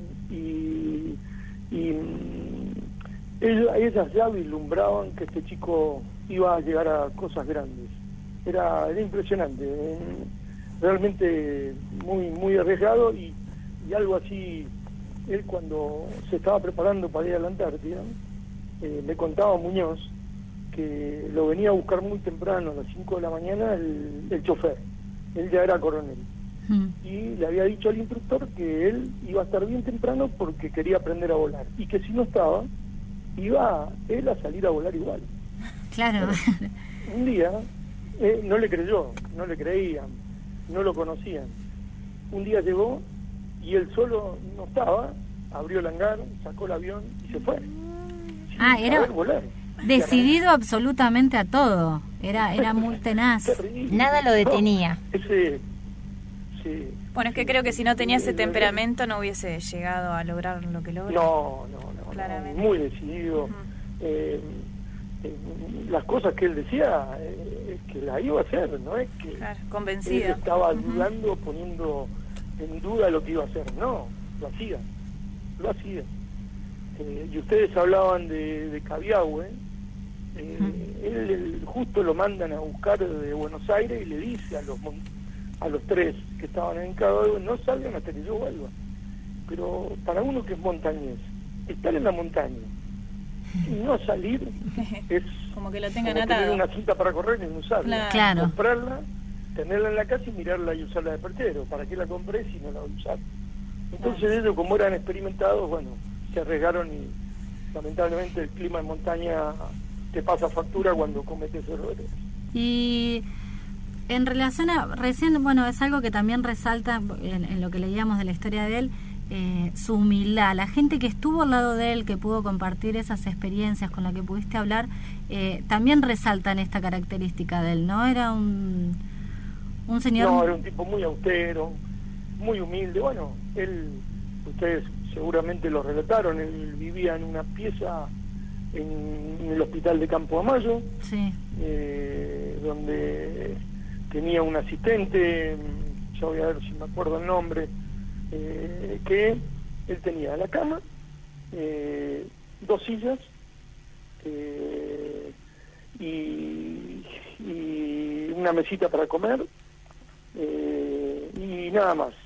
Eh, Gloria, Gloria se llamaba la señora que, que era la asistente, que lo ayudaba a caminar, lo sacaba. Eh, Gloria Monge, Gloria Monge, así es. Eh, tal es así que también ahí en el hospital recibía chicos a los cuales educaba, venían de colegios y hasta los últimos días de su vida eh, recibió unos chicos de una escuela, no es así que no me acuerdo, seguramente que una escuela que tenía relación con la Antártida. Y, y les di una clase de, de- de- de patriotismo, de hombría de bien, de conocimientos, que los relataba, los relataba como si lo estuviera viendo uno en el personalmente, cómo golpeaban las olas, eh, cuando arrancaba el avión, los temporales, eh, como si lo hubiese pasado hace poco, hace poco. Qué lindo. Eh, como decía el, el coronel Perandones, dice, sus palabras y conocimientos fueron tomados como mandamientos. La verdad, eso lo decía el coronel Perandones, que, que fue uno de los que lo, lo conoció bastante. Quiero hacer una consulta. Él tiene una anécdota muy, pero para mí, ¿no? Muy eh, importante en el año 1982. Sí, sí, es verdad. Una, Sí, ya sea cuál va. ¿Usted nos ¿La puede comentar? vos? No, no la comentamos, no la comentamos, pero me gustaría que usted, él- que, que sabe más, la comente. Eh, él cuando viene la guerra de Malvinas, ese 2 de abril, entre esos que ya se desata todo, se pone su uniforme general, que es el que está en el museo histórico del Comando Conjunto Antártico, y se va y se presenta al, al jefe del ejército y le dice que él sabía pilotear aviones y que él quería eh, que le dieran un avión, que él que lo llenaran de explosivos y que se iba a lanzar sobre la flota, sobre el barco insignia de la flota eh, de la de la Armada inglesa. Por supuesto que, que se le agradeció, bueno, todo y por supuesto que no se le dijo que no, ¿no? Pero, Claro. eh, en el cual se retiró, dicen que muy triste, cumpliendo tal cual la orden de, del jefe de Estado Mayor que, que en ese momento es más antiguo porque está en la actividad. Claro. Así que se fue eh, dolido por no poder cumplir eso, eso que a él le hubiese gustado. Sí, es verdad. Sí, es, era de esa gente. ¿no? Él está eh, con su señora enterrado en la base San Martín y junto al capitán del, del Santa Micaela que lo llevó a fundar la base San Martín el 21 de marzo de 1951, Santiago Farrell. ¿Usted recuerda eh, relacionado a- al, al tema del Polo Sur, alguna anécdota más? No, bueno, sí, también él voló, él voló, eh, él quería llegar con esos aviones casi de papel, Sí. casi de papel, porque eran así, pues, eh, lo podían hacer ellos nada más. En Belgrano, imagínate, invernó como general dos años. Sí. Una, una cosa que, que, que una fuerza, bueno, hacía vuelos con, con eh, Muñoz, iban instalando depósitos y quería llegar al Polo Sur, eh, volando. Y, y bueno, eh, llegan a los 83 grados donde van colocándole los nombres a, a distintos lugares geográficos, eh, que no, no es poco, no, no es poco, en el cual le ponen todos nombres, Glaciar Upayata, Diamante, Claro. eh, los montes eh, eh, Buenos Aires, el glaciar Buenos Aires, bueno, él va nombrando, nombrando, tirando unos testamentos donde le va colocando el nombre a los distintos eh, grados, pero bueno, en lugares geográficos y, y llega un momento que el avión presenta un problema y se precipita a tierra. eh, eh, el avión de él era un Cessna 180 y, eh, y que era del Instituto Antártico. Y se precipita a tierra y bueno lo- el, el, el sargento Jonte Muñoz que él volaba un Weber lo, lo rescata y, y cuando lo va él decía había, había un blanqueo en el blanqueo uno no ve el piso. Entonces eh, es ahí donde él tiene el accidente no cono- no se veía la altura no tiene dimensión del techo ni del piso. Sí. El avión se clavó, creen que se había muerto, todo hielo, nieve. Bueno, da un sobrevuela a Muñoz, baja pensando lo peor y cuando llega le lo reta, le dice, mire Muñoz, ¿qué se cree? ¿Y ahora qué vamos a hacer? No voy a poder llegar al polo. O sea, eh, el tipo no le importaba nada. ¿eh? No, su único objetivo Es muy gracioso, ¿no? Muy terrible. Era muy Eh, tenaz. él lo que quería era llegar al polo. Claro, él quería cumplir su objetivo. Bueno, la may- bueno, sus objetivos o, o por lo menos su plan, lo que tenía en la cabeza, lo, lo pudo realizar. Tal cual. Sí, sí, los cinco, sí, sí, sí, tal cual, tal cual. Eh, era un tipo que, que todo lo que se propuso lo logró y lo que no logró él lo hizo otro y eh, la llegada al polo y todo lo demás. Así que todo eso se cumplió y, y, y yo sí tengo mucho, las cartas de que le escriben a la, a la madre, no saben el respeto con el que lo trataba la madre. Eh, y no hace mucho llegó un hombre al comando, no sé si tengo tiempo. Sí, sí, Eh, estamos tenía- dedicados a esto. No, bueno, tenía, me dijo que tenía 77 años y que le había comentado a su hija que había un museo que él era de diamante. Y le pidió a la, a la hija que un día lo lleve a conocer ese museo. Y lo trajo la hija. Sí. Y bueno, me llamaron a mí, yo me, me apersoné, el hombre le, le hice una recorrida personal y es impresionante lo que lloraba ese hombre.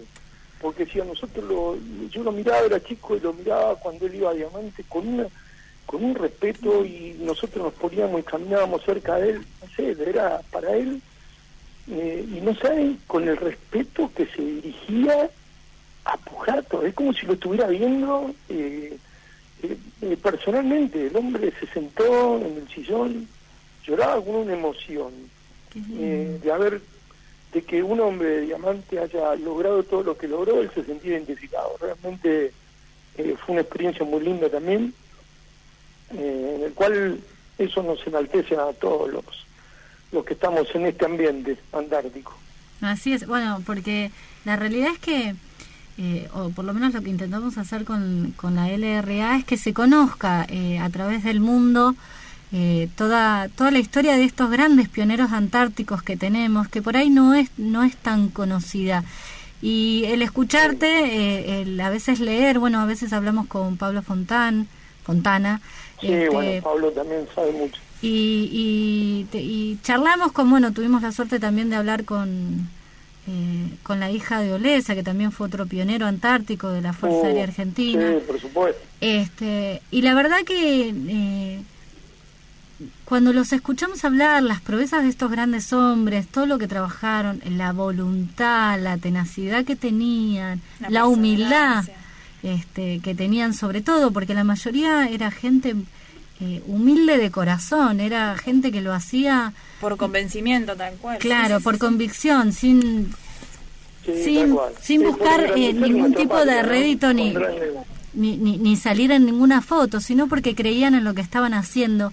La verdad que, que nos llena de orgullo y, y- y lo que queremos es que el mundo, porque bueno, ahora estamos saliendo a través de, de internet, por onda corta, es que los puedan conocer, puedan conocer a los grandes eh, pioneros antárticos que tenemos en la República Argentina. Eh, y la verdad Sí, que, escuchándolos a ustedes eh, también nos nutrimos un poco de nuestra historia, porque es parte de nuestra historia. Sí, por supuesto hay que contarla para que nos conozcan. De eso se trata el libro que, que, que quiero sacar, así que... ¿Cómo se va a llamar? y justo estoy estoy en esa... eh, tengo varios títulos. En ese dilema. Pero eh, sí, sí, porque el, título, digo, se pone al principio y se pone al último. Claro, y, sí. y tengo ganas, no sé, hay varios. Historia Antártida, Antártida desde el alma en base a eh, que lo hacemos como dicen ustedes, con corazón, con alma, con, con humildad, eh, historias eh, vividas, conocimientos antárticos, no sé. eh, ¿Y, y, de qué basa en sí todo el libro? ¿De la vida de él, de varias anécdotas? No, no, en un principio tengo varios capítulos en el que hablo un poco de historia tomada de- del libro de, de, de Paiva, después eh, cuento un capítulo de héroes, en el cual está Poleza, Irizar y Pujato. Eh, un capítulo de Cosa de Perros, los perros más conocidos en la Antártida por su, Como Poncho. eh, por su vida, Poncho, por supuesto, y Obvio. Simba. Y Simba. Y Simba. Eh, son Simba, sí, eso lo pueden rastrear, es un perro, ¿saben de eso? Sí, ¿Conocen? sí, nos contaron una historia acá, nuestro director de radio. Y después en otros lugares que, que, re- que, que puse también algunos relatos muy muy cortitos de perros y eh, en algunos lados que también hice un, eh, relatos cortos y después sí tengo uno de vivencias antárticas en el cual en todos destaco todo lo que ustedes han estado diciendo los valores eh, eh, personales los valores patrióticos los- todos los valores que, que nosotros destacamos como ustedes que están ahí eh, ese, ese desinterés por estar un año prestándole un servicio a la patria y que la parte económica no es el fin el fin nuestro si bien no es necesario pero no es el fin. Es ese amor que, que uno despierta eh, eh, por esa por esos lugares y más haber estado en, en lugares donde nuestros héroes estuvieron Así es. Así que destaco mucho lo- los valores. Eh, también cuento un poco de la historia de Irizar, de, del barco de Irizar, ¿no? Sí, sí. Eh, también de Girotapper. Próximamente vamos a hablar de Giro Dapper también, acá en la radio. Sí, ahí están, la familia vive en, en, en Ushuaia. Sí, nos dijeron también. ¿Y, ¿Y qué podemos decir como un gran referente antártico que fue nuestro general de División. división, Hernán Pujato? Eh, ¿Qué ejemplo les puede dar hoy en día no a, a la gente que está acá invernando incluso y a nuestras próximas generaciones, ¿no? Desde el sacrificio que, Sí, sí. que, que él hacía como persona, como militar, más que nada como ciudadano, porque era un convencido Sí. de, de lo que quería y luchaba por sus sueños. Sí, sí, bueno, lo, lo que hemos hablado, el profundo amor a la patria, la humildad, la humildad que debemos tener, el sacrificio, eh, que también es el sacrificio de la familia, eh, que eso él también lo tenía claro, eh, el desinterés, eh, la magnanimidad, eh, hacer eh, todo lo que más se pueda eh, sin esperar nada a cambio. Eh, eso para mí es lo más importante que, que nos dejó. Después no, un montón de ejemplos eh, personal, ejemplo profesional.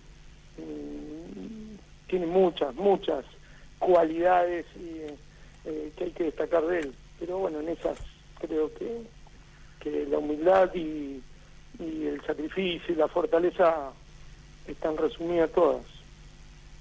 Bueno, creo que sí, que si lo tomamos como ejemplo en ese sentido, me parece que, que eh, vamos a salir adelante como sociedad y como pueblo. Creo que son cualidades que hay que empezar a imitar y tomar como ejemplo. Este coronel, queremos a- agradecerle. eh, seguramente lo vamos a estar molestando en algún otro momento para que nos cuente este, más sobre un poco de la historia antártica y sobre su libro cuando lo saque eh, no- nos puede Nos avisar llama y, y lo publicitamos desde, Sí, acá, desde acá. para que se conozca y, y, y lo busquen y puedan conocer un poco más de nuestra historia. O sea, lo estamos, En este le estamos gestionando un poquito de el presión para que salga rápido, me parece. Eh, no, estamos, esto, la Lleva editorial eh, universitaria del ejército argentino lo está mirando, está mirando el índice y mi resumen. Sí. Eh, así que estoy atento y ansioso. Todos ¿Qué- juntos. ¿Qué es lo que va a pasar? Bueno, falta poco entonces. Ojalá que, que salga pronto y, y si no que salga cuando tenga que salir, pero que se pueda conocer eh, esta historia que usted nos cuenta. Desde ya, muchas Bueno, gracias, le agradecemos su tiempo, su predisposición y como siempre acá estamos este, para lo que necesiten eh, desde la base Esperanza, desde la LRA y tratando de contar un poco nuestra historia como argentinos.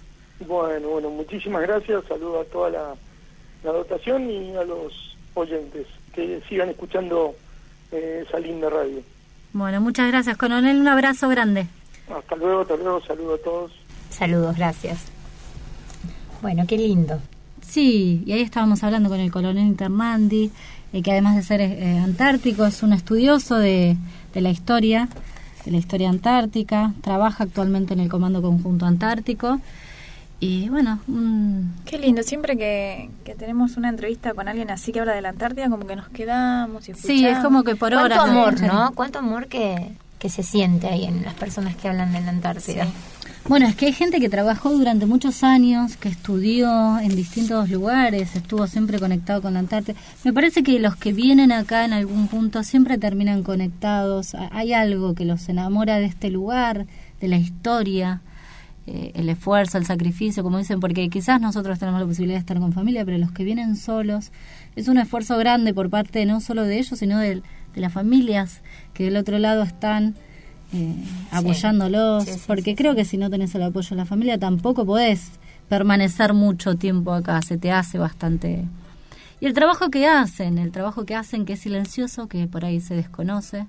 Eh, está bueno que se, que se conozca y que se conozca la historia, la historia de esta de estos héroes, de los que estuvieron y los que están actualmente, porque como dicen muchos, a, a veces suena, viste, no les suena como raro, hacen patria ya, suena como como Fuerte. una carga, como Sí. un, un- es fuerte lo que cuando cuando te dicen así. Eh, pero es lindo y Pero que sí, se siente- uno siente orgullo. Sí, se siente orgullo, es como que se te infla el pecho así. Totalmente. A mí no me pasa eso, a mí me ¿No? pasa todo lo contrario. Me pasa eh, personalmente, ¿no? Cada uno cuenta su experiencia. Orgullo no, sino como que es mucho. O sea, me siento como que me están diciendo mucho, todo lo contrario, no, no sé cómo expresarlo. Como que te queda grande. Una carga. Como que me queda muy grande, en particular, ¿eh? O sea, quizás cada uno lo vive diferente. Eh, pero bueno, eh, No, pero yo, agradecida yo como en, ese, siempre. en ese sentido siento lo mismo, pero sí es un orgullo Sí. representar a la Argentina o estar acá. Sí, en eso sí. Es que en realidad duda. uno no, uno Sí, no sí, se sí, da cuenta. Cuando, cuando te dicen Cuando esa te frase dicen, es como que te cae como... Claro, claro, como que es muy grande, me parece la Como frase. que decís, wow, la gente Lo toma desde esa lo forma. toma Sí. de esa forma, lo, lo, lo entiende o lo... O lo, Lo vive. así y uno acá que en su rutina, en su diario, en su... Es como... no- sí. No sé, No se da cuenta, estar en un pequeño pueblo y no, no sos consciente quizás de todo lo que conlleva para la gente que está en Por el eso te digo que por ahí es como que es muy fuerte. para la gente que está del otro lado, cuando, bueno, eh, los viejos antárticos escriben y mandan. Bueno, justo hoy, mira, eh, estamos leyendo, eh, nos manda un saludo una chica que Una estuvo amiga. acá, una amiga de Juli, Claudia Burke. Dice, un, buen- un placer acompañarlos hoy. En el año 2005 estaba trabajando acá, ahí, En la acá en la LRA. Lo hacen muy bien, gracias, la felicito. Saludos al operador. Tuve el placer de, de vivir en Río Mayo también, dice. Así que estuvo por allá en tus Claudita pagos. anduvo por todos lados. Bueno, y gente que te escribe, que escribe que también trabajó en la LRA, que, que acá antárticos que, que estuvieron en distintas bases. La verdad que es, eh, es un orgullo y es un placer poder eh, escucharlos, que, que nos cuenten sus historias y que nos cuenten las historias de esos grandes próceres antárticos. Vamos a escuchar una canción, Sí, un poco nos de vamos música. cerrando este bloque con el señor Jairo, acompañado de Baglietto, con la canción Cuando.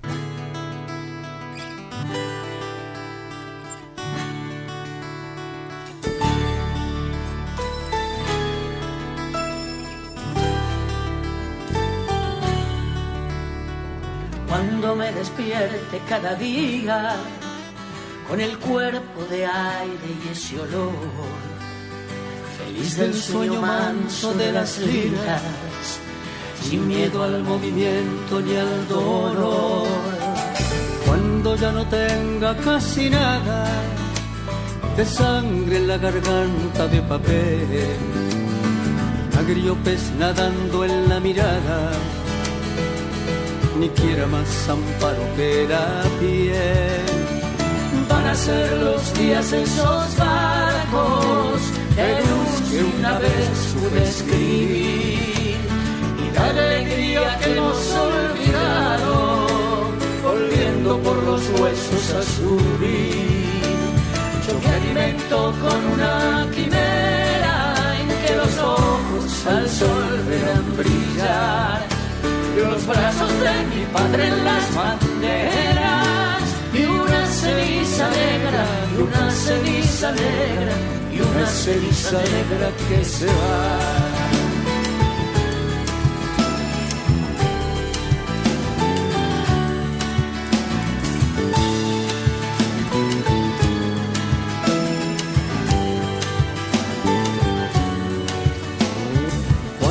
Convenza que la suerte me rige a la par de la pasión, o el terrible arcángel de la muerte rondando sobre el campo del reno. Si lo consumado y lo posible tienen siempre la cara del horror. En esta patria de lo inaccesible, en este tiempo olvidado de Dios, yo digo que mis sabidos amores son fuertes y viven más que yo. Son gigantes de como flores que alientan este turbio corazón. Los alimento con una quimera en que los ojos al sol vean brillar. Los brazos de mi padre en las banderas y una ceniza negra, y una ceniza negra, y una ceniza negra que se va y una ceniza negra, y una ceniza negra, y una ceniza negra que se va. Y una ceniza negra, y una ceniza negra, y una ceniza negra que se va.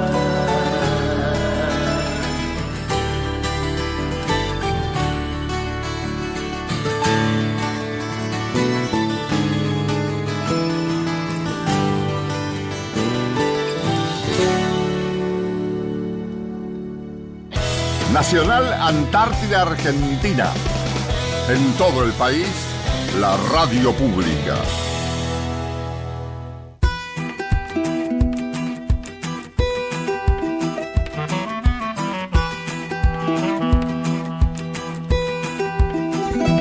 Tantos años acostumbrado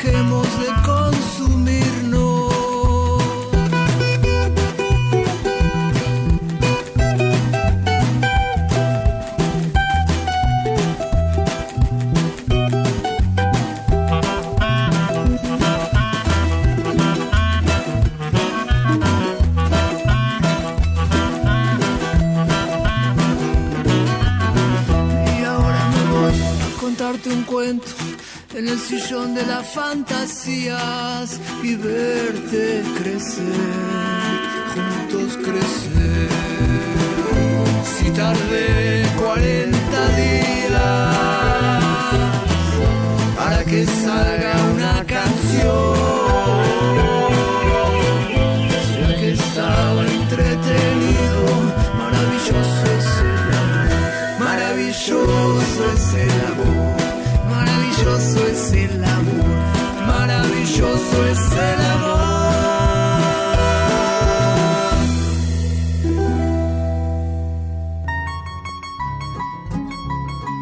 Nacional.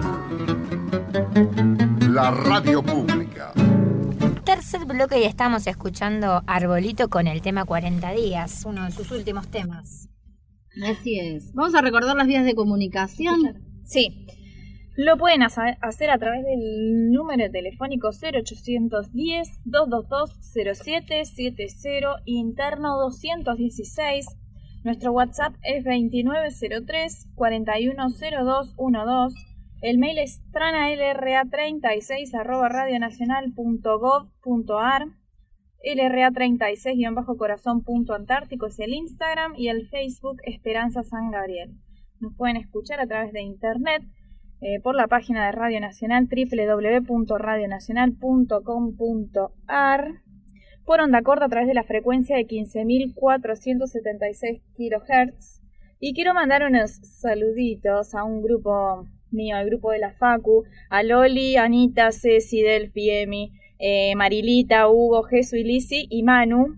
Eh, son amigos míos de hace años de la Facu que siempre me piden por que les mande. Que son todos dentistas. Todos son todos, sí. Ah, Sí, sí, sí, todos son odontólogos. Odontólogos. Eh, sí, dentista.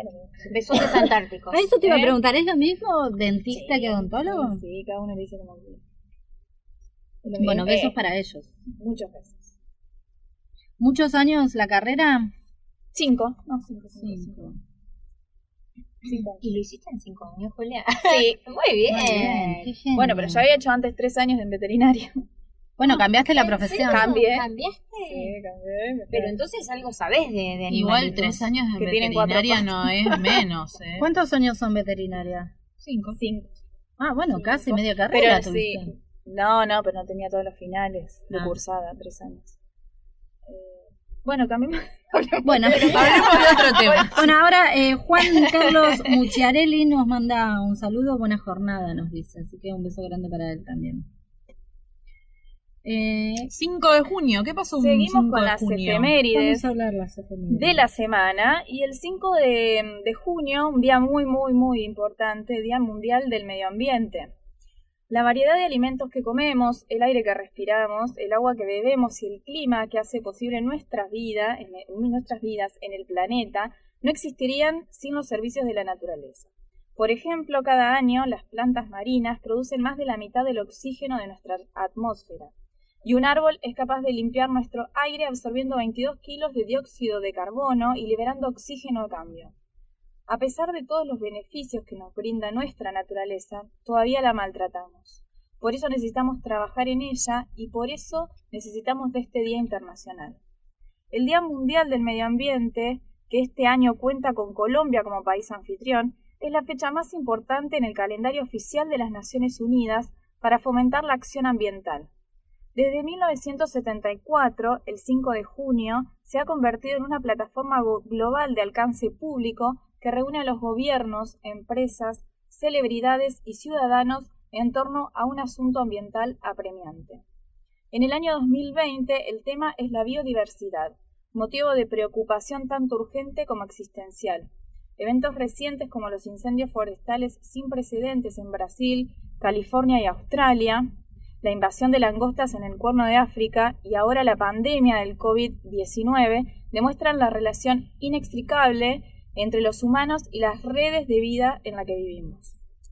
La biodiversidad es la base que sustenta toda la vida en la Tierra y debajo del agua. Tiene relación con todos los aspectos de la salud humana. Proporciona agua y aire limpio, alimentos nutritivos, conocimiento científico y fuentes de medicamentos, resistencia a enfermedades naturales y mitigación del cambio climático. Cambiar o eliminar un elemento de esta intrincada red afecta a todo el sistema de vida y puede producir consecuencias negativas. La deforestación, la invasión de hábitat de la vida silvestre, la agricultura intensiva y la aceleración del cambio climático han alterado el delicado equilibrio de la naturaleza. Si continuamos en ese camino, la pérdida de biodiversidad tendrá grandes consecuencias para la humanidad, incluido el colapso de los sistemas alimentarios y de salud. Alrededor del 75% de todas las enfermedades infecciosas emergentes en humanos son zoonóticas, lo que significa que se transmiten de animales a personas. A nivel mundial, mil millones de personas son contagiadas cada año y millones de ellas mueren debido a las enfermedades causadas por los coronavirus. La naturaleza nos está enviando un mensaje. La aparición del COVID-19 ha puesto en evidencia que cuando destruimos la biodiversidad, destruimos el sistema que sustenta la vida humana. A nivel mundial, mil millones de personas son contagiadas cada año y millones de ellas mueren debido a las enfermedades causadas por, los coronavirus, y alrededor de un 75% de todas las enfermedades infecciosas emergentes en humano son zoonóticas lo que significa que se transmiten de animales a personas. La pandemia del COVID-19 es una oportunidad de reinventar nuestra relación con la naturaleza y reconstruir un sistema mundial más amigable con el medio ambiente. Abordar el surgimiento de las enfermedades zoonóticas requiere atender su causa de raíz, el impacto de las actividades humanas. A medida que crece la población mundial y nos acercamos al umbral de los 10 millones de habitantes, debemos comprender mejor la red de vida en la que existimos y entender su funcionamiento como un sistema íntegro. Es hora de reinventar nuestra relación con la naturaleza y ponerla en el centro de nuestra toma de decisiones. ¿Sabían que la biodiversidad abarca aproximadamente los 8 millones de especies en el planeta? Los ecosistemas que las albergan y la diversidad genética entre ellas.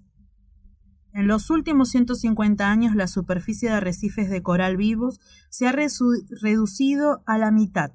Dentro de la próxima década, una de cada cuatro especies conocidas podría extinguirse. Bueno, y vamos a contar un poco cómo, ah, cómo afecta en la Antártida, ¿no? Cómo se previenen los impactos ambientales eh, en la Antártida. Para contribuir a que la actividad humana cause mínimas consecuencias negativas posibles al medio ambiente, el Protocolo de Madrid, que fue firmado en, el 4 de octubre de 1991, y puesta en vigor el 14 de enero de 1998, establece la obligación de que toda actividad que se lleva a cabo en la Antártida debe estar sujeta a una evaluación de impacto ambiental previa a su inicio. Este, esto comprende las actividades científicas, las logísticas y las turísticas, entre otras. Quienes realicen estas evaluaciones eh, son las autoridades nacionales de cada país miembro del tratado. En el caso que se prevea que una actividad pueda producir impactos ambientales de consideración, es necesaria la consideración internacional por parte del Comité de Protección Ambiental antes de que esa actividad dé inicio. El objeto de estos estudios no es únicamente determinar cuáles serán las consecuencias que una actividad tendrá en el ambiente, sino también plantear modificaciones al proyecto original, obviamente para disminuir eh, los impactos y elaborar programas de seguimientos para confirmar que la actividad efectivamente no produzca impactos mayores a los previstos. Eh, doy un ejemplo. Ante la propuesta de construcción de un nuevo laboratorio en una base antártica, se evalúan las, las alternativas para su ubicación de acuerdo con la cobertura vegetal o la cercanía a la fauna y asimismo se estudian las diferentes opciones de materiales y técnicas de construcción para elegir las menos contaminantes o se toma la decisión de construirlo en determinado mes del año para no interferir con la época de reproducción de las especies de aves que anidan en las cercanías. Yo me acuerdo que cuando hicimos el curso, ¿se acuerdan que no, nos hablaron de esto, de que cada, cada actividad que se realizaba tenía que, tener una evaluación? una evaluación y una Y nos hablaron de, de la pingüinera, la pingüinera que tenemos acá atrás. Exactamente, que antes estaba, eh, perdón, no de la pingüinera, del helipuerto que estaba cerca de la pingüinera. Y que eso, bueno, interfería con eh, los tiempos de reproducción de los pingüinos, la época, de, digamos, de reproducción de los pingüinos. Por eso el helipuerto lo pasaron para el otro lado. ¿Se acuerdan sí. que contaron? Sí, bueno, toda la actividad, bueno, los permisos que requieren los barcos turistas para venir, si se puede o no bajar en, en las bases, eh, todo lo que sea eh, cualquier, cualquier tipo de construcción, cualquier tipo de actividad que se realice necesita un permiso, un estudio de impacto ambiental. Y me acordaba el, programa pasado estuvimos hablando sobre la importancia de la biodiversidad biológica, que abarcaba un poco, sí, abarcaba un poco todo esto.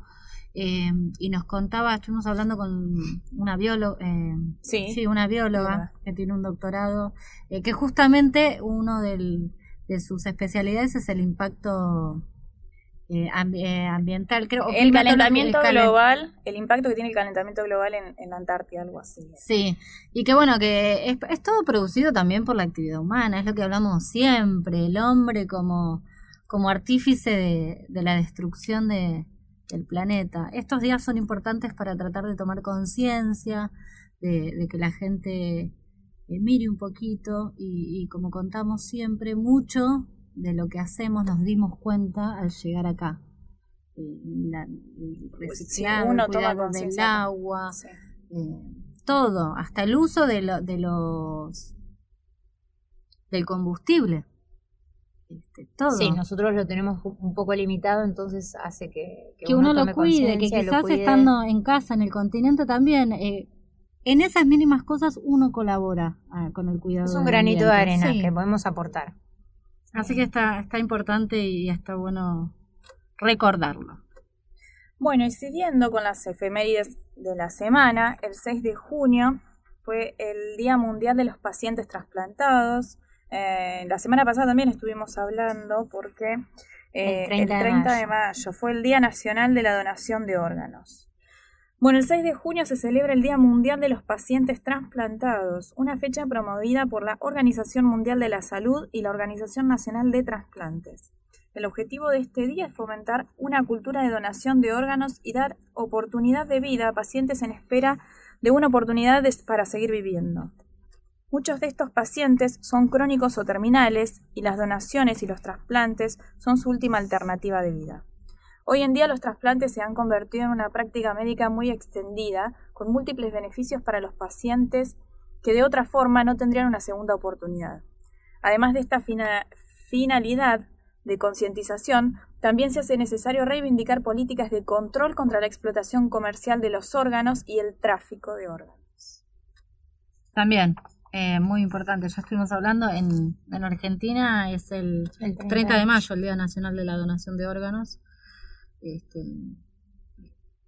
también es conciencia, es conciencia, es tomar conciencia de, de lo necesario que son es- eh, estas prácticas, el, el poder donar, el ser consciente de donar, y obviamente, eh, como decían recién, eh, la comercialización ilegal de órganos que hay. Eh, que haya controles. Que se Que no sea un evitar, negocio, que algo no sea tan un importante. negocio.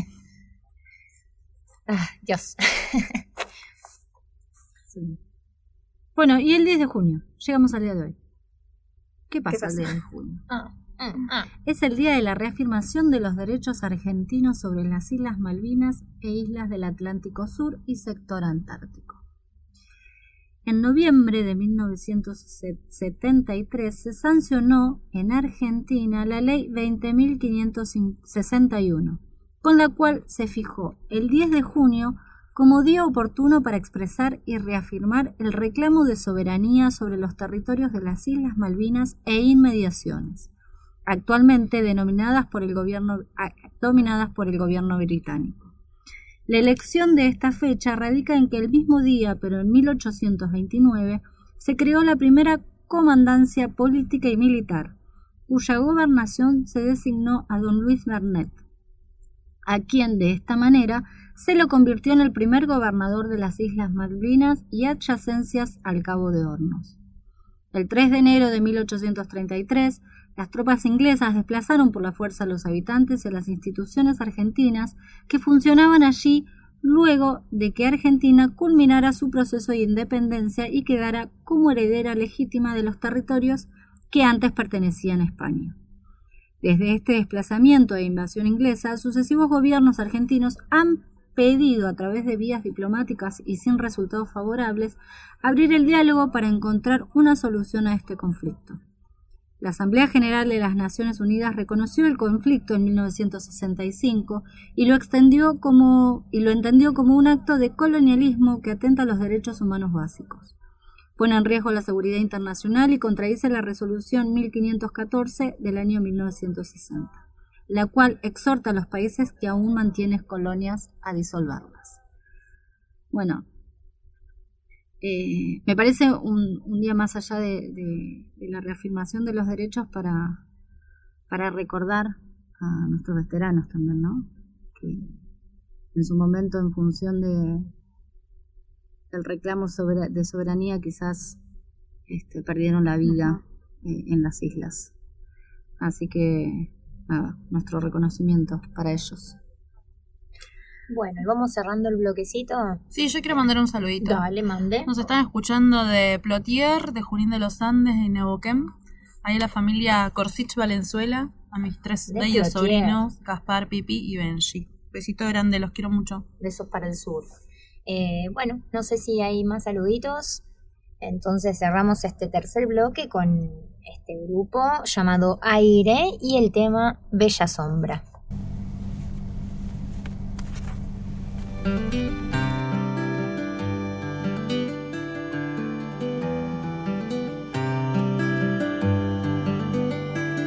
La danza de las horas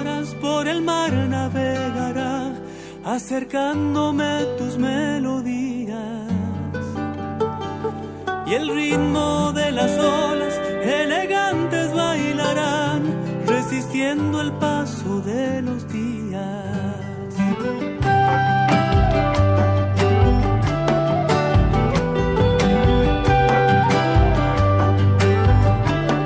La noche en tu camino de recostándose por tu cintura. Y el frío del silencio con tu voz se alejará, de tu cuerpo nacerán mil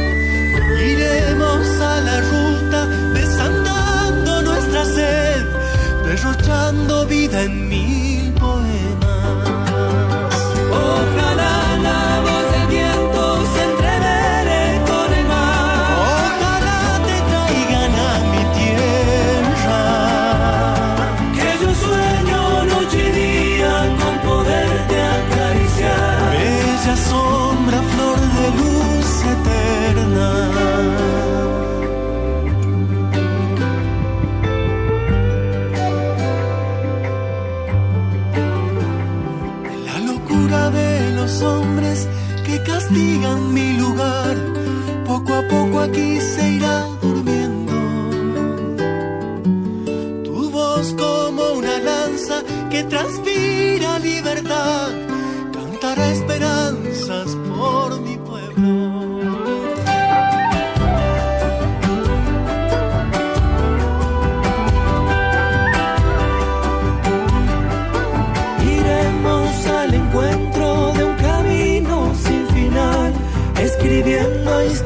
y desvelos.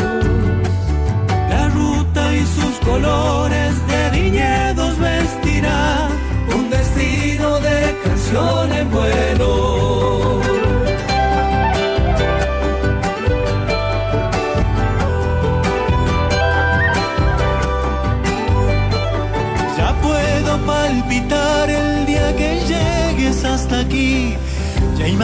Imagino fuerte los abrazos.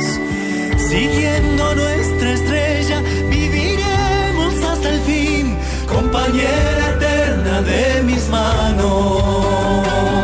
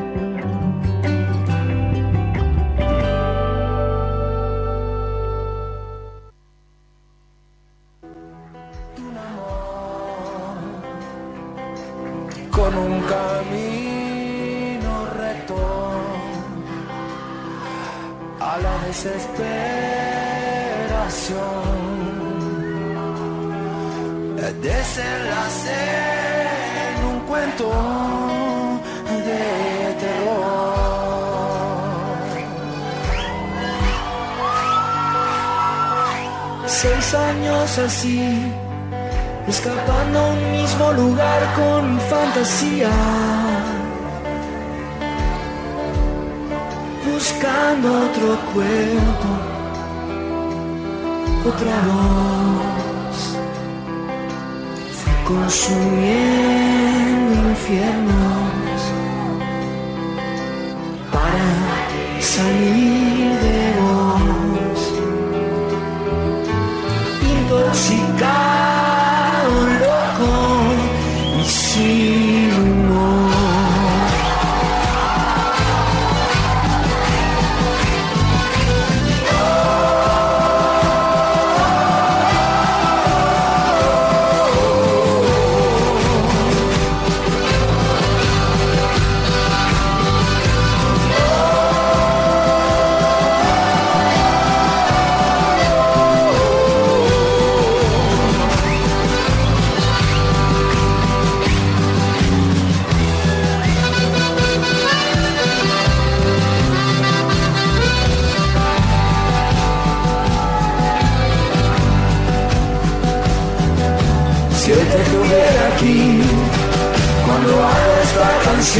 me sentiría raro. No tengo sueño, mi panza vibra. Tuve un golpe energético, milagro y resurrección. Y eso que estaba tieso, bajo control.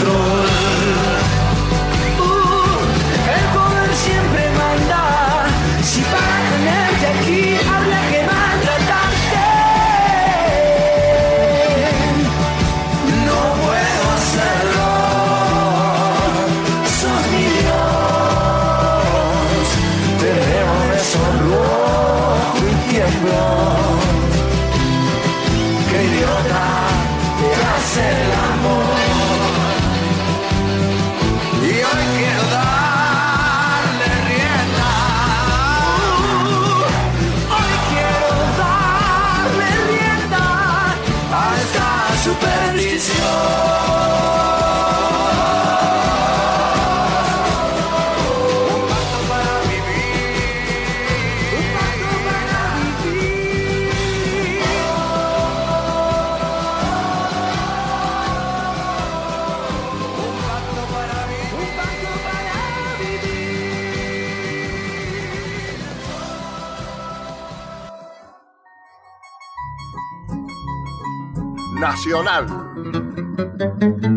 La radio pública.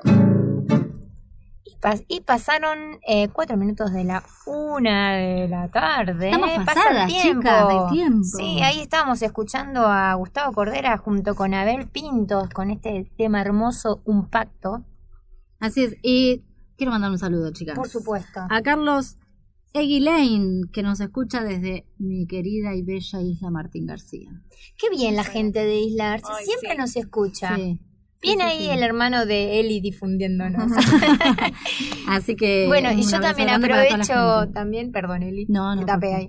Eh, para mandarle un saludo a Rodrigo Villar, a Ro, que es el ahijado de Diego, le mando un besote enorme porque nos había escrito por Instagram y no lo había visto. Ah, Y un beso recién grande. lo caché, le mando un besote a, a Ro. Bueno, y vamos a repasar el clima y así nos vamos. Nos estamos yendo. Chicas, estoy viendo por la ventana que la Sí, nieve está va volando, volando, de una volando. forma. Va a haber que tomar llegar, mucho sí. coraje para salir. Sí. Si no Bueno. vamos a llegar al continente cual barrilete.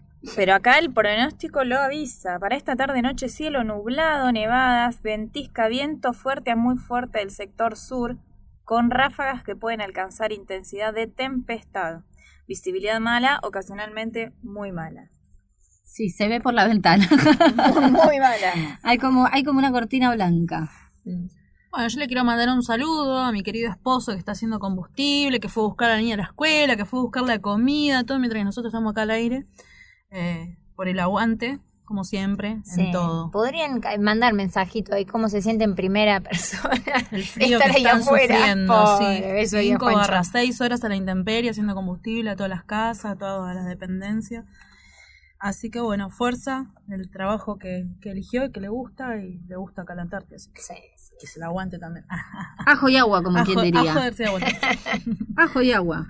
Un beso grande. para Bueno, y recuerden comunicarse, seguir comunicándose y, y si quieren para el miércoles que viene, si nos mandan con anticipación, mandar No, audios. audios pidiendo los chequeamos, temas, saludando. Los chequeamos primero y los tenemos que editar y se los pasamos en vivo acá en el programa, así que eh, nada, anímense.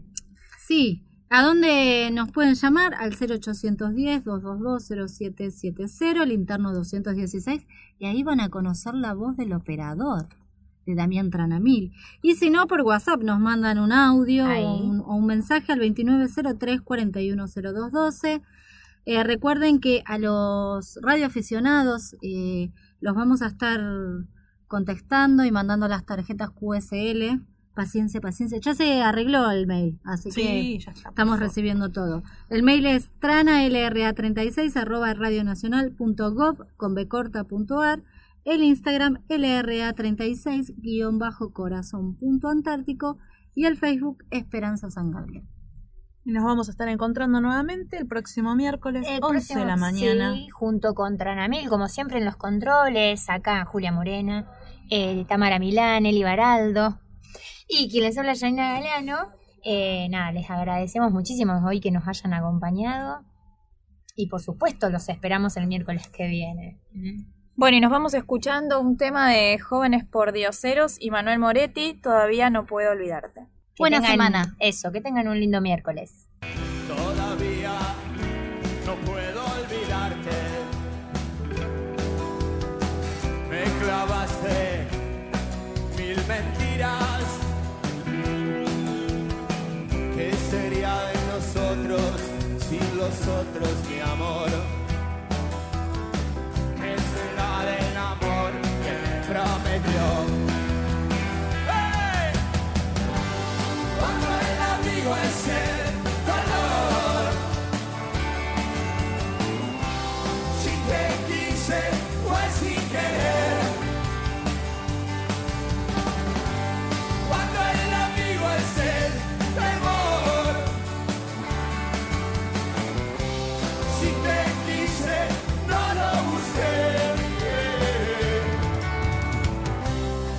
Se fueron con la lluvia del mes.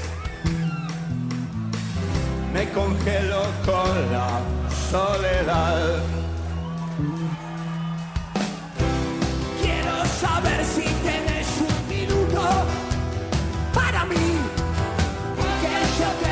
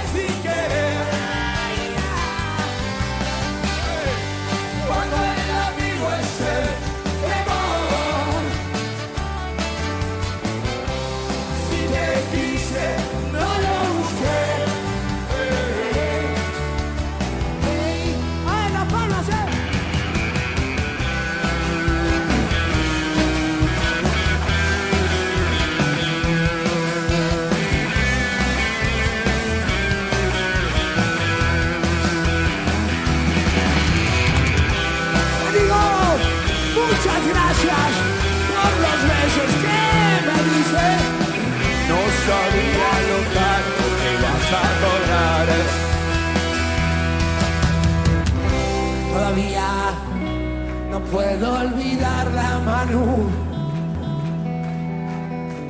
Todavía no la puede olvidar. Jóvenes por gracias queridos.